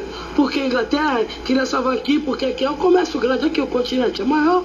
Aí o jeito era os portugueses pedir ajuda para os ingleses. Ué, pra salvar a coroa deles. Salvar a coroa? Como que eles fizeram pra salvar a coroa? Ah, parceiro, aí eu já não lembro mais não. Deixa, deixa que daqui eu continuo. Valeu, professor. Napoleão cometeu o terrível engano de repartir os novos reinos entre seus familiares, que se mostraram ser governantes e incompetentíssimos. Em 1813, as tropas napoleônicas foram atacadas por todas as potências europeias. Napoleão retirou-se para a França, mas até esta foi atacada por russos e prussianos. Com a queda de Paris, o imperador acabou renunciando. E foi finalmente em junho de 1815 que sofreu a sua última grande derrota, na célebre batalha de Waterloo. E assim, ele foi levado para a ilha de Santa Helena, onde terminou sua vida na mais completa solidão. Até 1807, a Inglaterra era líder do tráfico de escravos em todo o planeta. Os ingleses eram responsáveis por dois terços do negócio. Os ingleses precisavam continuar com o tráfico com a América. Para isso, resolveram escoltar a frota portuguesa. Mandaram então quatro fragatas fortemente armadas: a Marlborough, a London, a Bedford e a Monarch, acompanhando a coroa até o Brasil.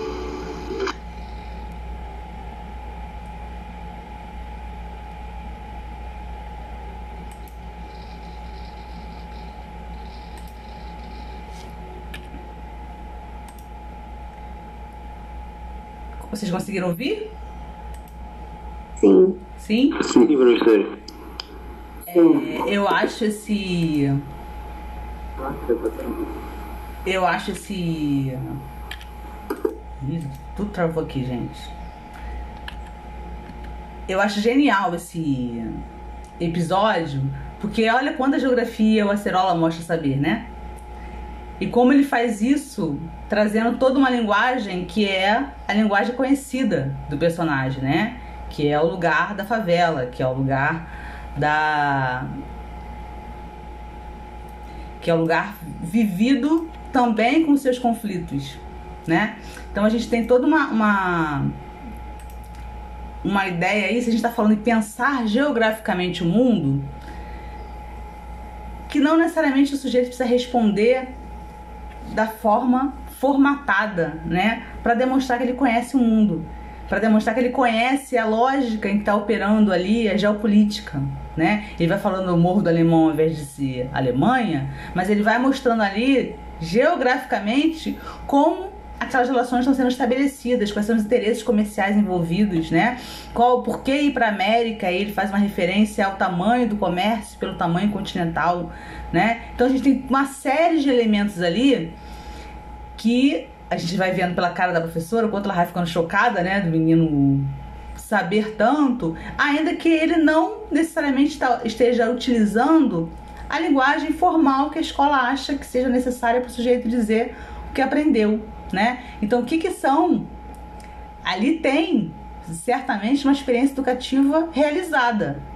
O sujeito entendeu os processos ali.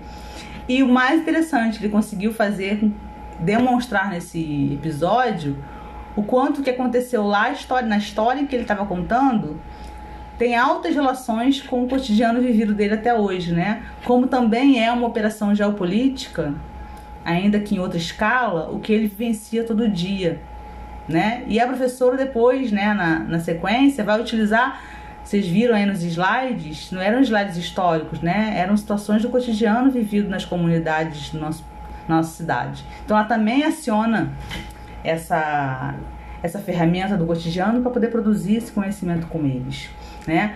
E para finalizar, eu digo que sempre trago aí então alguma algum documento que seja que seja de pesquisa. Tá aparecendo aí geografias do lugar? Sim. Sim? Sim, professora. Certo. Essa aí é uma experiência minha, tá? Enquanto professora e que eu usei para discutir nas pesquisas que fiz. Nas escolas, como eu já falei, eu trabalhei nas escolas aí de Marechal Hermes e de Oswaldo Cruz, que é aqui onde eu moro. E lá na dissertação, a ideia das geografias, né, das geografias produzidas pelo sujeito, eu faço uma provocação para os alunos. E a provocação para os alunos é que eles apontem para mim quais são os patrimônios dos lugares vividos. Qual é o patrimônio de Oswaldo Cruz? Qual é o patrimônio de Marechal Hermes? E aí as respostas vêm algumas em fotografia e outras em narrativas que estão aí. Então, por exemplo, eu tenho aí, inclusive eu fiz essa pergunta para morador, para comunidade escolar, não só para estudantes, tá? Então tem nomes aí que são de estudantes e de professores também. Então, quando eu pergunto qual é o patrimônio de Marechal Hermes, a, a Solange vai dizer eu acho que o patrimônio deve ser o palacete do Marechal Hermes da Fonseca, que foi derrubado e virou tudo loteamento, não foi preservado. Era patrimônio mesmo. Eu ainda era pequena quando eles destruíram, ficava lá naquela alturinha e aí ela aponta para a janela. Acho, agora eu acho que é a estação de trem. Outra pessoa, o patrimônio histórico de Marechal Hermes tem dois elementos importantes: a música e o esporte. Porque Marechal revelou muitos artistas que por aqui passaram, como Jacó do Bandolim, Pixinguinha, teve aqui, e o futebol também. Agora nós temos o Botafogo Futebol Clube, que treina no estádio do União, que era o principal daqui, junto com o Aston Villa, que também era um clube importante. Depois a gente vai ter uma outra narrativa. Marechal tem várias coisas que podem ser consideradas patrimônios, né? Eu, a pessoa própria, se diz que é um patrimônio do bairro. Moro aqui, nasci aqui, conheço um monte de histórias, vi isso tudo aqui crescer e mudar. Falando sério, patrimônio de Marechal, a arquitetura desses prédios todos aqui são tombados, o Teatro Armando Gonzaga, que mais? A estação ferroviária de Marechal Hermes, linda, foi a primeira estação a ser construída. Também tem as escolas, a de frente, que é Santos Dumont, já tombada, a nossa, que é a Escola Evangelina, que é um patrimônio bem, fé, bem forte, né? Que outros bairros por aqui não tem. Bento Ribeiro não tem, o João do Cruz não tem. E outro estudante aponta que o patrimônio de Marechal Hermes, segundo ele, tem a figura aí, seria o grupo de bate-bola. Né? Eles apontam que esses então são seus patrimônios. Repara que por ter um território com vários patrimônios, que a gente vai chamar de pedra e cal, né? A estação, todos esses pontos visíveis na paisagem, são esses pontos colocados por essas pessoas como patrimônios do lugar, do lugar vivido Marechal Hermes. Quando eu trago aqui no último slide a geografia do lugar de Oswaldo Cruz, o Oswaldo Cruz não tem na paisagem essas marcas. Então os sujeitos começam a pegar a ideia de que patrimônio de Oswaldo Cruz é diferente de Marechal, porque é um patrimônio que está muito mais ligado às experiências. Então a gente tem aí, ó, um estudante produz esse slidezinho que vocês estão vendo aí em seis quadros, dizendo patrimônio. O que, que faz lugar? O que, que seria o patrimônio de Oswaldo Cruz? Aí ele bota o Oswaldo Cruz, né? É, o, o, médico sanitarista, né? Seria Oswaldo Cruz, seria o patrimônio do bairro esse nome dessa personalidade? Seria a estação, ele bota uma foto da estação de Oswaldo Cruz que não é tão imponente como uma primeira estação é, da história que é a de Marechal Hermes. Seria a Mozart, é o nome da escola aí que a gente trabalhava lá.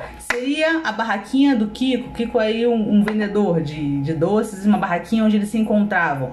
Ou seria a pracinha, quando eu peço para justificar por que, que essa pracinha, vocês estão vendo aí a pracinha?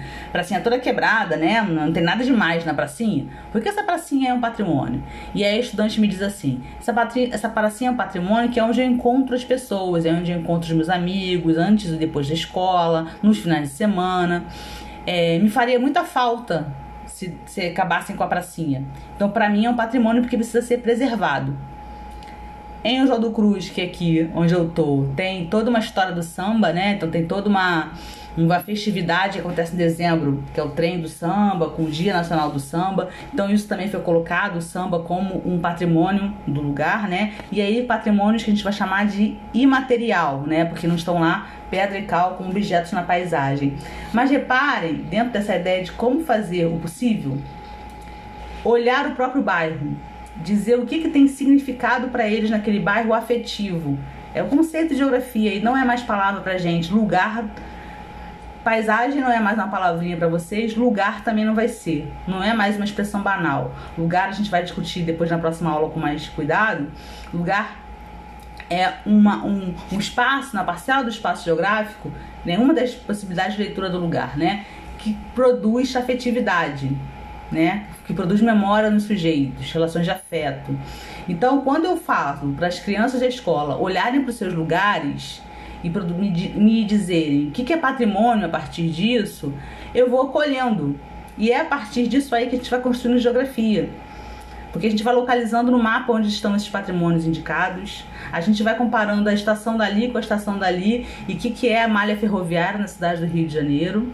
A gente vai pegando a pracinha quebrada e pensando o que, que é público, como a gente trabalha a questão do público, do privado, do cuidado com o público. A gente vai pegando o grupo de bate-bola e vai perguntando caramba, legal, bate-bola. Quem aqui da turma sai em grupo de bate-bola? Várias crianças no subúrbio saem em grupos de bate-bola, ou seus pais, seus tios. Ué, mas esse grupo de bate-bola aparece só no carnaval? essa fantasia aparece pronta no carnaval. Como é feito? E eles começam a me ensinar. Essa relação de aprender e ensinar sempre presente, né? Não, professora, tem vários grupos. Tal grupo se reúne na casa do fulano, que é o líder do grupo tal, né? Tem vários grupos, eles vão falando os nomes dos grupos para mim. Tem grupo de sombrinha e grupo de bexiga, porque aí tem um grupo que, tem, que tá envolvido nas confusões, né? Também uma marca da questão dos bate-bolas no subúrbio do Rio, mas os grupos que não, que estão com a sombrinha, que são os grupos que a princípio não estariam resolvidos nisso, e aí os ateliês que eles criam no, no subúrbio, né, de produção dessas fantasias ao longo do ano. E aí pega o mapa de Marechal Hermes. Quais são essas ruas? Onde é que estão esses grupos? E tudo isso a gente está produzindo com eles, assim como apareceu ali no documentário uma linguagem, um modo de olhar o seu espaço cotidiano e aplicar nele uma linguagem geográfica, um modo de raciocinar a sua cultura, o seu patrimônio geograficamente. A ideia é sempre tentar trazer no final da aula essa, essa abertura para o debate, né? para a gente poder discutir um pouco também como isso na prática pode ser feito, né? como a gente vai iniciar esse pensamento geográfico nos estudantes. É, tem um outro ali que é o, o final só para, mas é o de conclusão da aula para apontamentos para a próxima aula.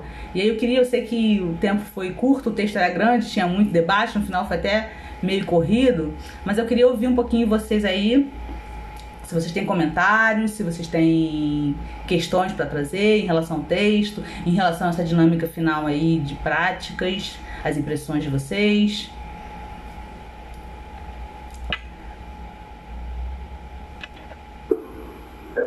Professora. Oi, Alan. É, você falou da geografia sendo desvalorizada, ser matéria de humano, uma matéria que é muito desvalorizada é a filosofia no ensino médio. Eu tive filosofia e os alunos da minha sala nunca davam, nunca davam atenção para a matéria. Uhum. E aqui, que, e aqui que você atribui isso, Alan? Que que você, por que, que você. Porque não, é uma reação, né? É uma uhum. reação ao quê? Por que, que vocês acham que eles atribuíam um pouco valor à disciplina? Uh, não sei, não sei. Eles não diziam isso, assim?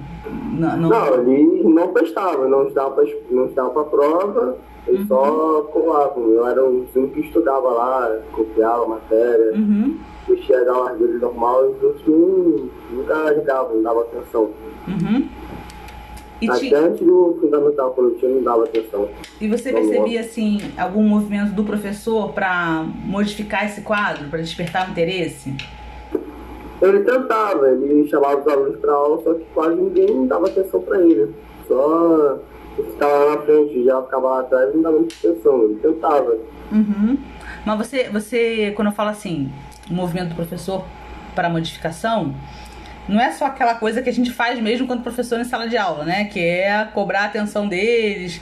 Porque muitas vezes essa cobrança vem é, tentando justificar que aquilo é importante porque vai cair na prova, aquilo é importante porque cai no Enem, aquilo é importante né, para o movimento que a gente está falando aqui desde o começo, que não é o ideal, que é responder alguma coisa imediata. E outra coisa é a gente tentar chamar atenção e sensibilizar para a importância quando a gente vai dizendo pro cara por que é importante ele saber aquilo, que impacto tem aquilo na vida dele, né? Tentar mostrar, gerar o interesse, né? Mudar a perspectiva da aula, por exemplo, trazer outras metodologias. Você percebeu isso? Esse movimento do professor também de tentar ganhar o interesse? Não pela. Ah, mais ou menos. Isso eu não testei, acho que não fiz muito, não. É, né? Que é algo muito comum, né? É aquela ideia que eu falei pra vocês de que a gente tem uma relação que não é pra ser autoritária, muitas vezes é, mas não é pra ser, mas é uma relação de autoridade do professor, né? E muitas vezes para tentar ganhar um interesse, o nosso movimento é o de usar essa autoridade ou de usar de uma barganha, né? Você precisa disso para responder alguma coisa amanhã. Você precisa disso porque eu vou perguntar isso na prova porque eu vou passar um trabalho. E não assim, você precisa disso porque isso é importante para tua vida. Isso tem sentido para tua vida, isso pode mudar a maneira que você vê o mundo, né? E é muito difícil, é, um, é uma é uma situação do professor hoje nesse país muito inglória, assim, a gente concorre com muita coisa que chama atenção muito facilmente, né? Cada vez mais a gente tem gerações que vão ter uma dificuldade maior de concentração naquilo que não for é, eletrônico, brilhoso, sabe? Professora? Oi, fala, Rodrigo. É. Tá fechado o microfone, Rodrigo.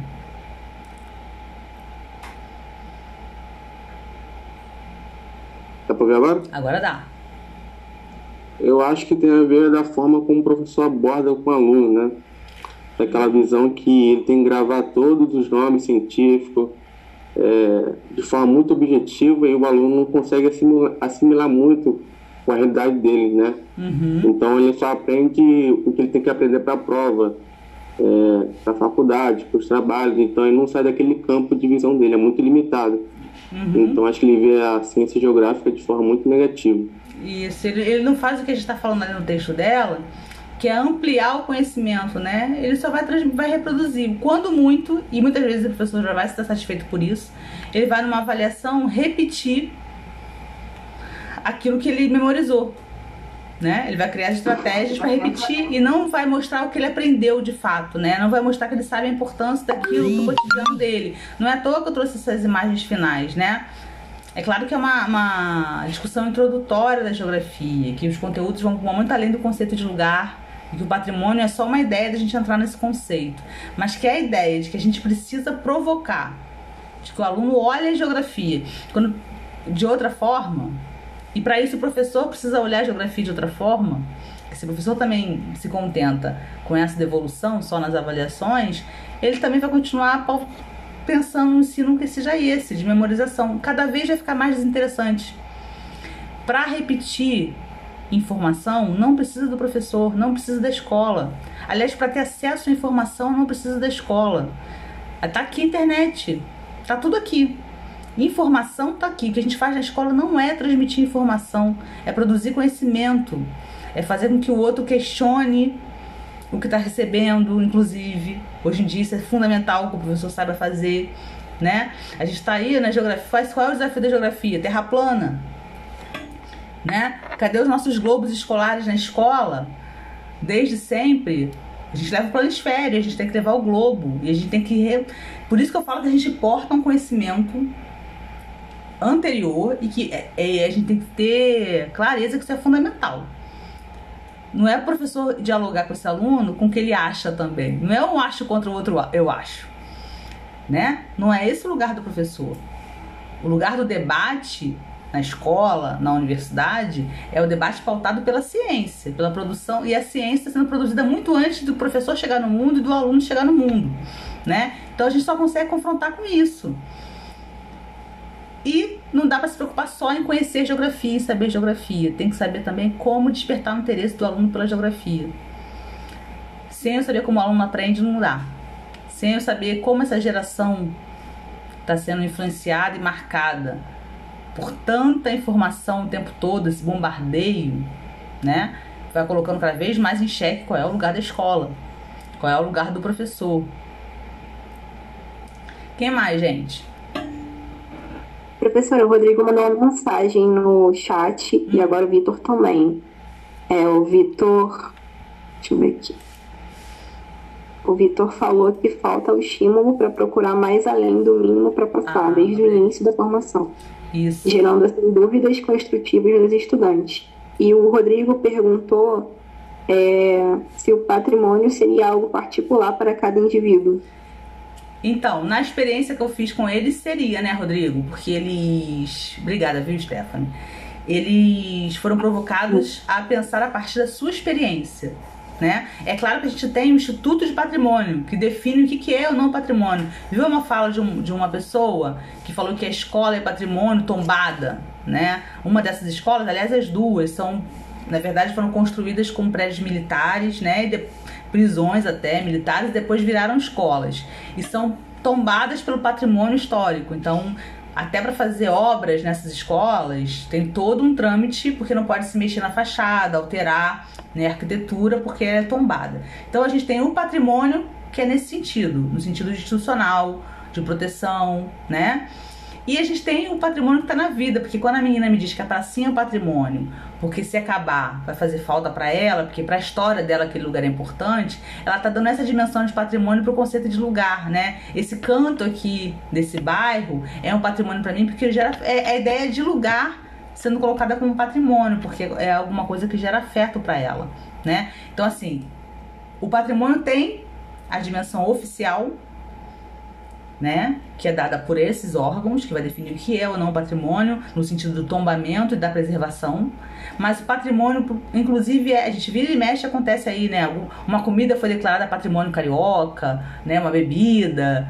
Então tem essa, esse movimento de dotar como patrimônio várias coisas que representam a cultura de determinado lugar, né?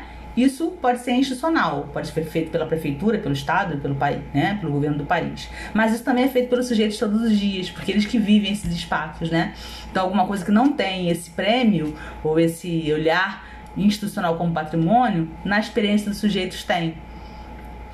E aí a segunda é o que o Vitor colocou, né? Que falta estímulo para procurar mais além desse mínimo, desde o início da formação. É porque essa lógica perversa em que a gente está, que a escola está colocada, de que ela é um lugar para ganhar vida, para se preparar para a vida.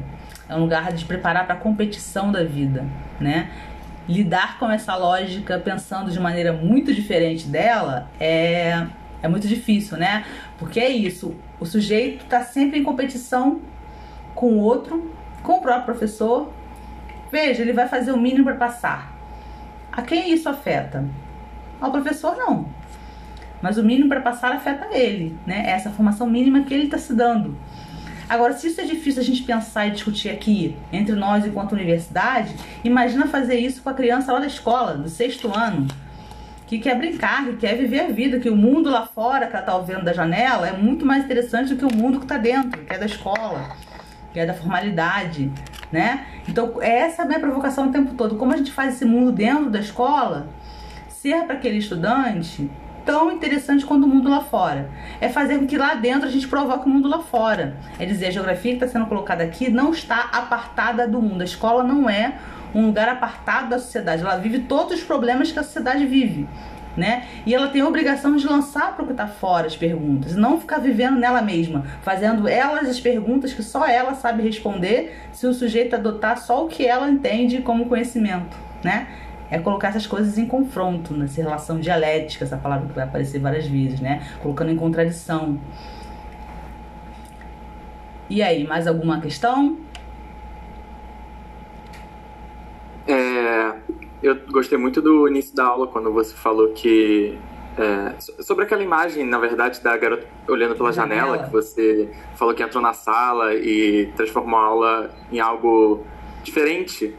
E eu acho que isso é muito importante, porque aquele, aquele sistema que a gente já está acostumado, do professor chegar lá, dar aula no quadro e depois explicar, uhum. é, não tem muito como fugir disso, mas dentro do possível é, é muito importante, porque isso gera interesse do uhum. aluno também, não só pela matéria, mas pela escola em si, porque quando a gente é, é aluno, assim, eu falo por mim, mas eu acredito uhum. que muitas pessoas vão se identificar, a gente não queria estar tá lá, sabe?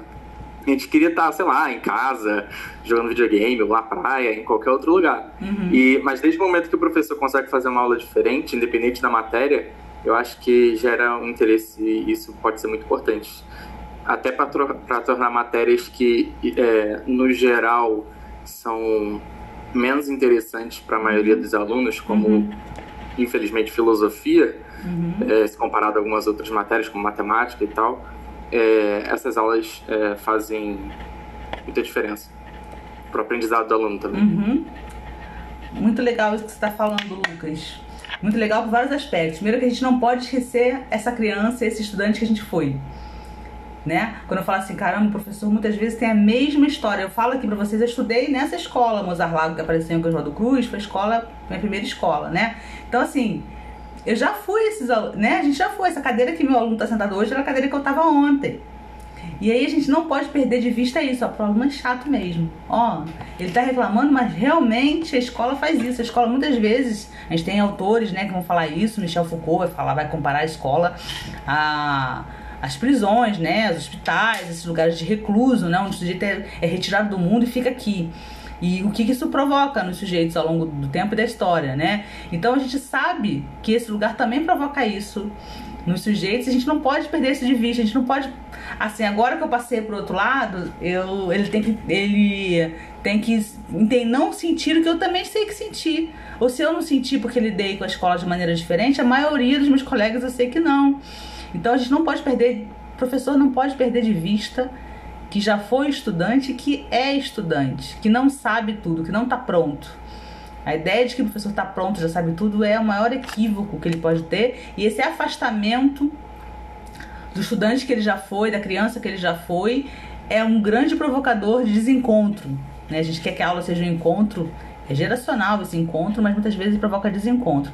Agora, quero te dizer também que algumas dessas estratégias, eu estou contando aqui a da, da janela, e era muito legal, eu fiz várias provocações, porque era o produto que a tia vendia, com o que eles tinham lá no estojo. E aí, e às vezes era difícil fazer, porque eles falavam uma coisa, caramba, como é que eu vou relacionar isso com a, o tema da aula de hoje? Porque o currículo tava lá, né? É muito injusto também, eu, eu, eu não posso negar ao meu aluno o currículo que vai cair sim nessas provas aí, que eu quero que ele faça universidade, que ele faça tudo e que ele tem que ter acesso a esse conhecimento. Então, assim, não posso ficar também, não é só florear pedagogicamente só para ganhar o interesse dele, sabe? É um exercício muito profundo. E estudante também é, tem suas armadilhas, né? Então, eu vou te dizer que várias vezes, eu, quando eles perceberam que eu fazia isso, sabe que eles começaram a fazer? A não ficar mais na janela. Durma com barulho desse. A professora pensa como ela vai fazer, né? Que artifício, acha que tá abafando, que tá chegando lá. Aí você chega pra aula, cadê? Ninguém na janela. Aí começa a fazer o quê? Uso da autoridade. Fulano, vai lá na janela pra mim. Me conta lá o que tá acontecendo lá hoje. Aí começa a ser o que era o movimento espontâneo, passa a ser uma provocação minha. E depois quando, e tem a hora também que fala assim, já deu, né? Tá na hora de mudar a tática, porque essa aí já tá capturada por eles, né? Que eles também faziam essa provocação. Ah, é, vou contar para ela um negócio nada a ver. Quero ver como é que ela vai fazer para começar a aula a partir disso. Então era um jogo mas o jogo uma hora cansa, uma hora alguém rouba, rouba no jogo, né? E aí, o que é legal é também entender que essa estratégia docente para buscar o um interesse, ela não é só. Nesse caso aí foi muito de intuição. A intuição tem um papel importante no professor, né? O professor vai se formando, vai se fazendo no processo, vai ganhando malandragens para poder, né, no seu fazer. Mas também ela tá tem que ter um bichinho ali que é do estudante, que é do pesquisador, né? Por que, que eu não estou conseguindo isso? Por que, que tem um mundo lá fora mais importante? Como é que eu vou fazer isso? Era a pergunta que o professor precisa se fazer o tempo todo, que é como vou, não é só a metodologia.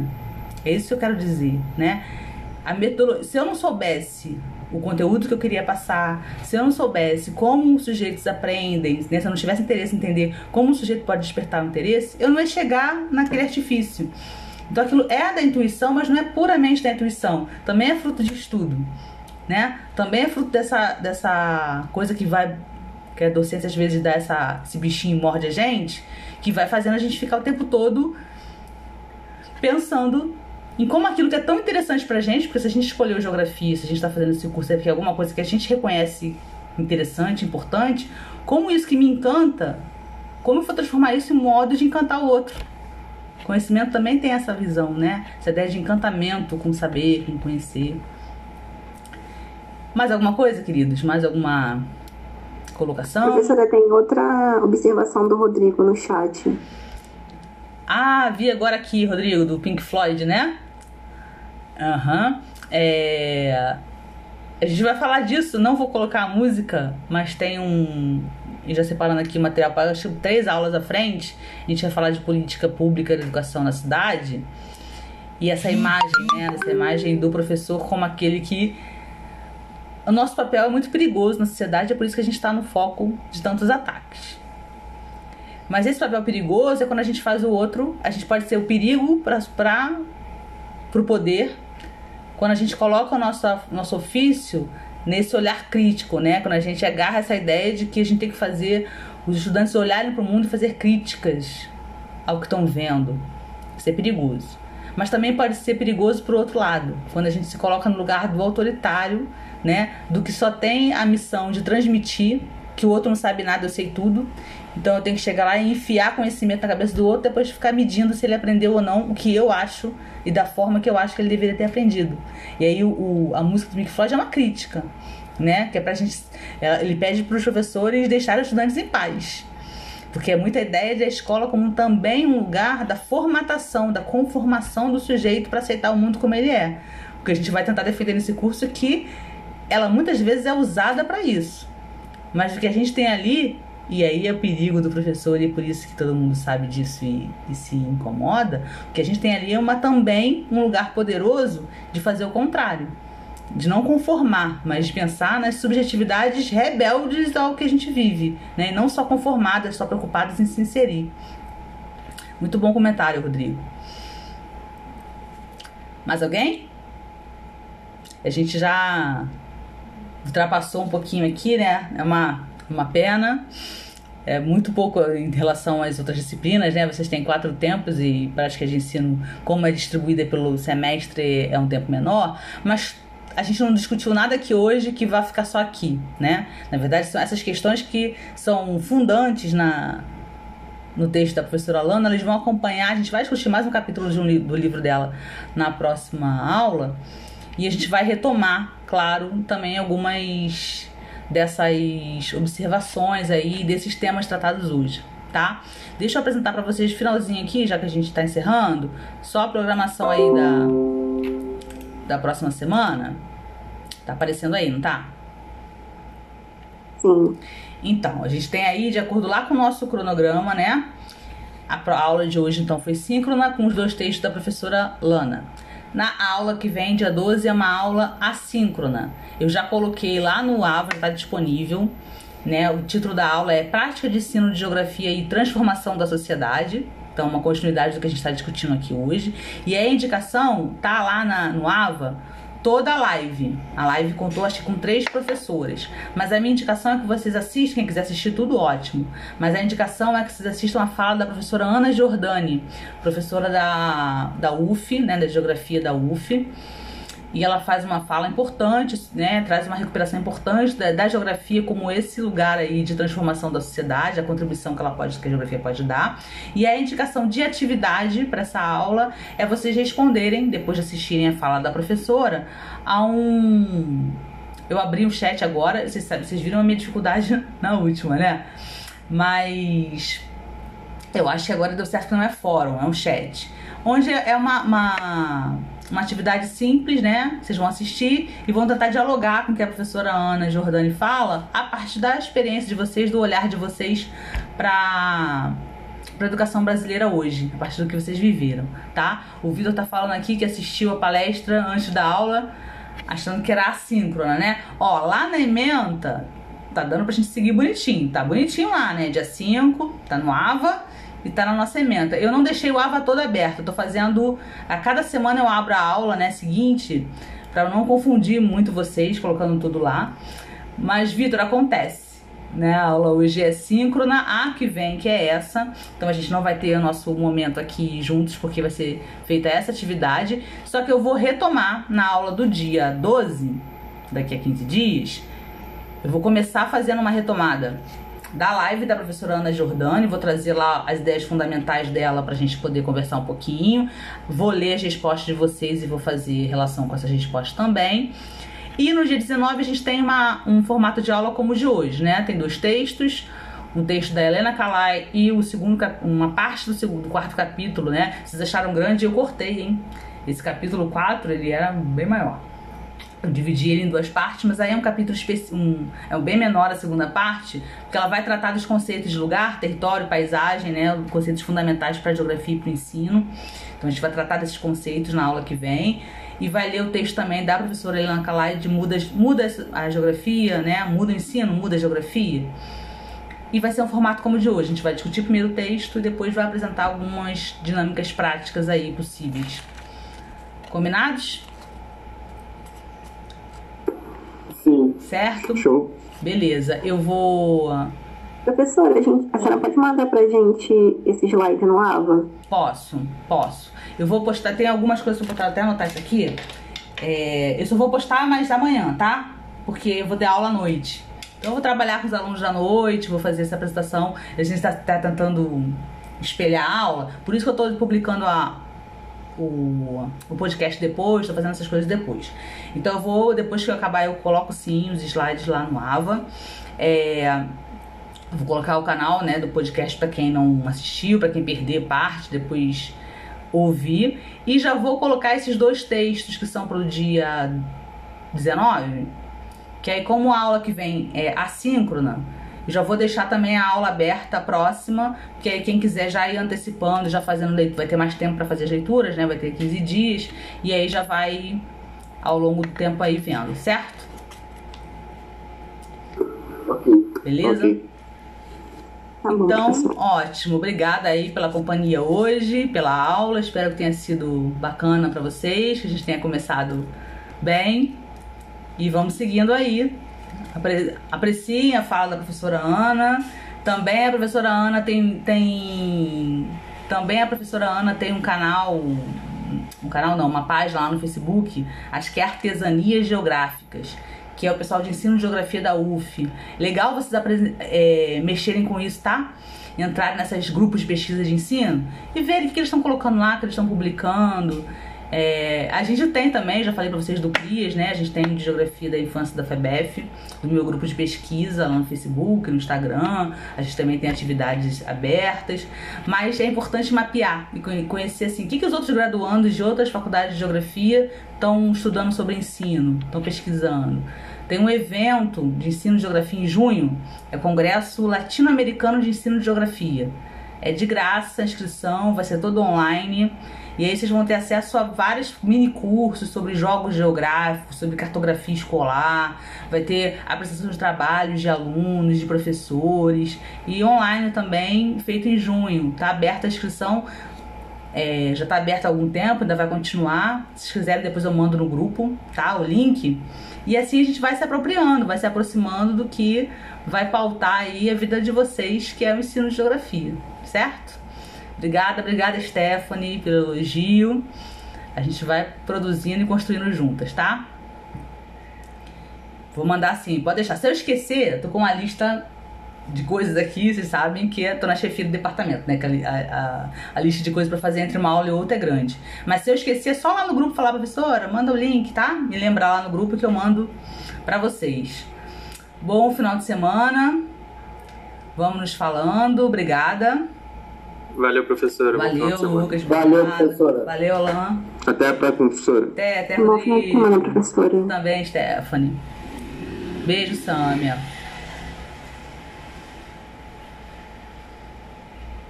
Tchau, tchau.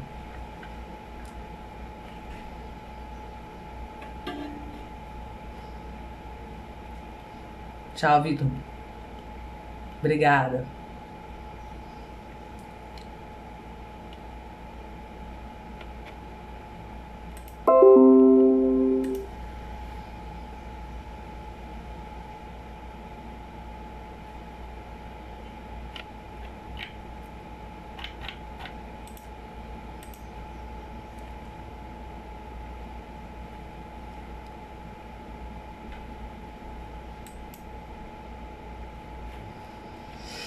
Gui?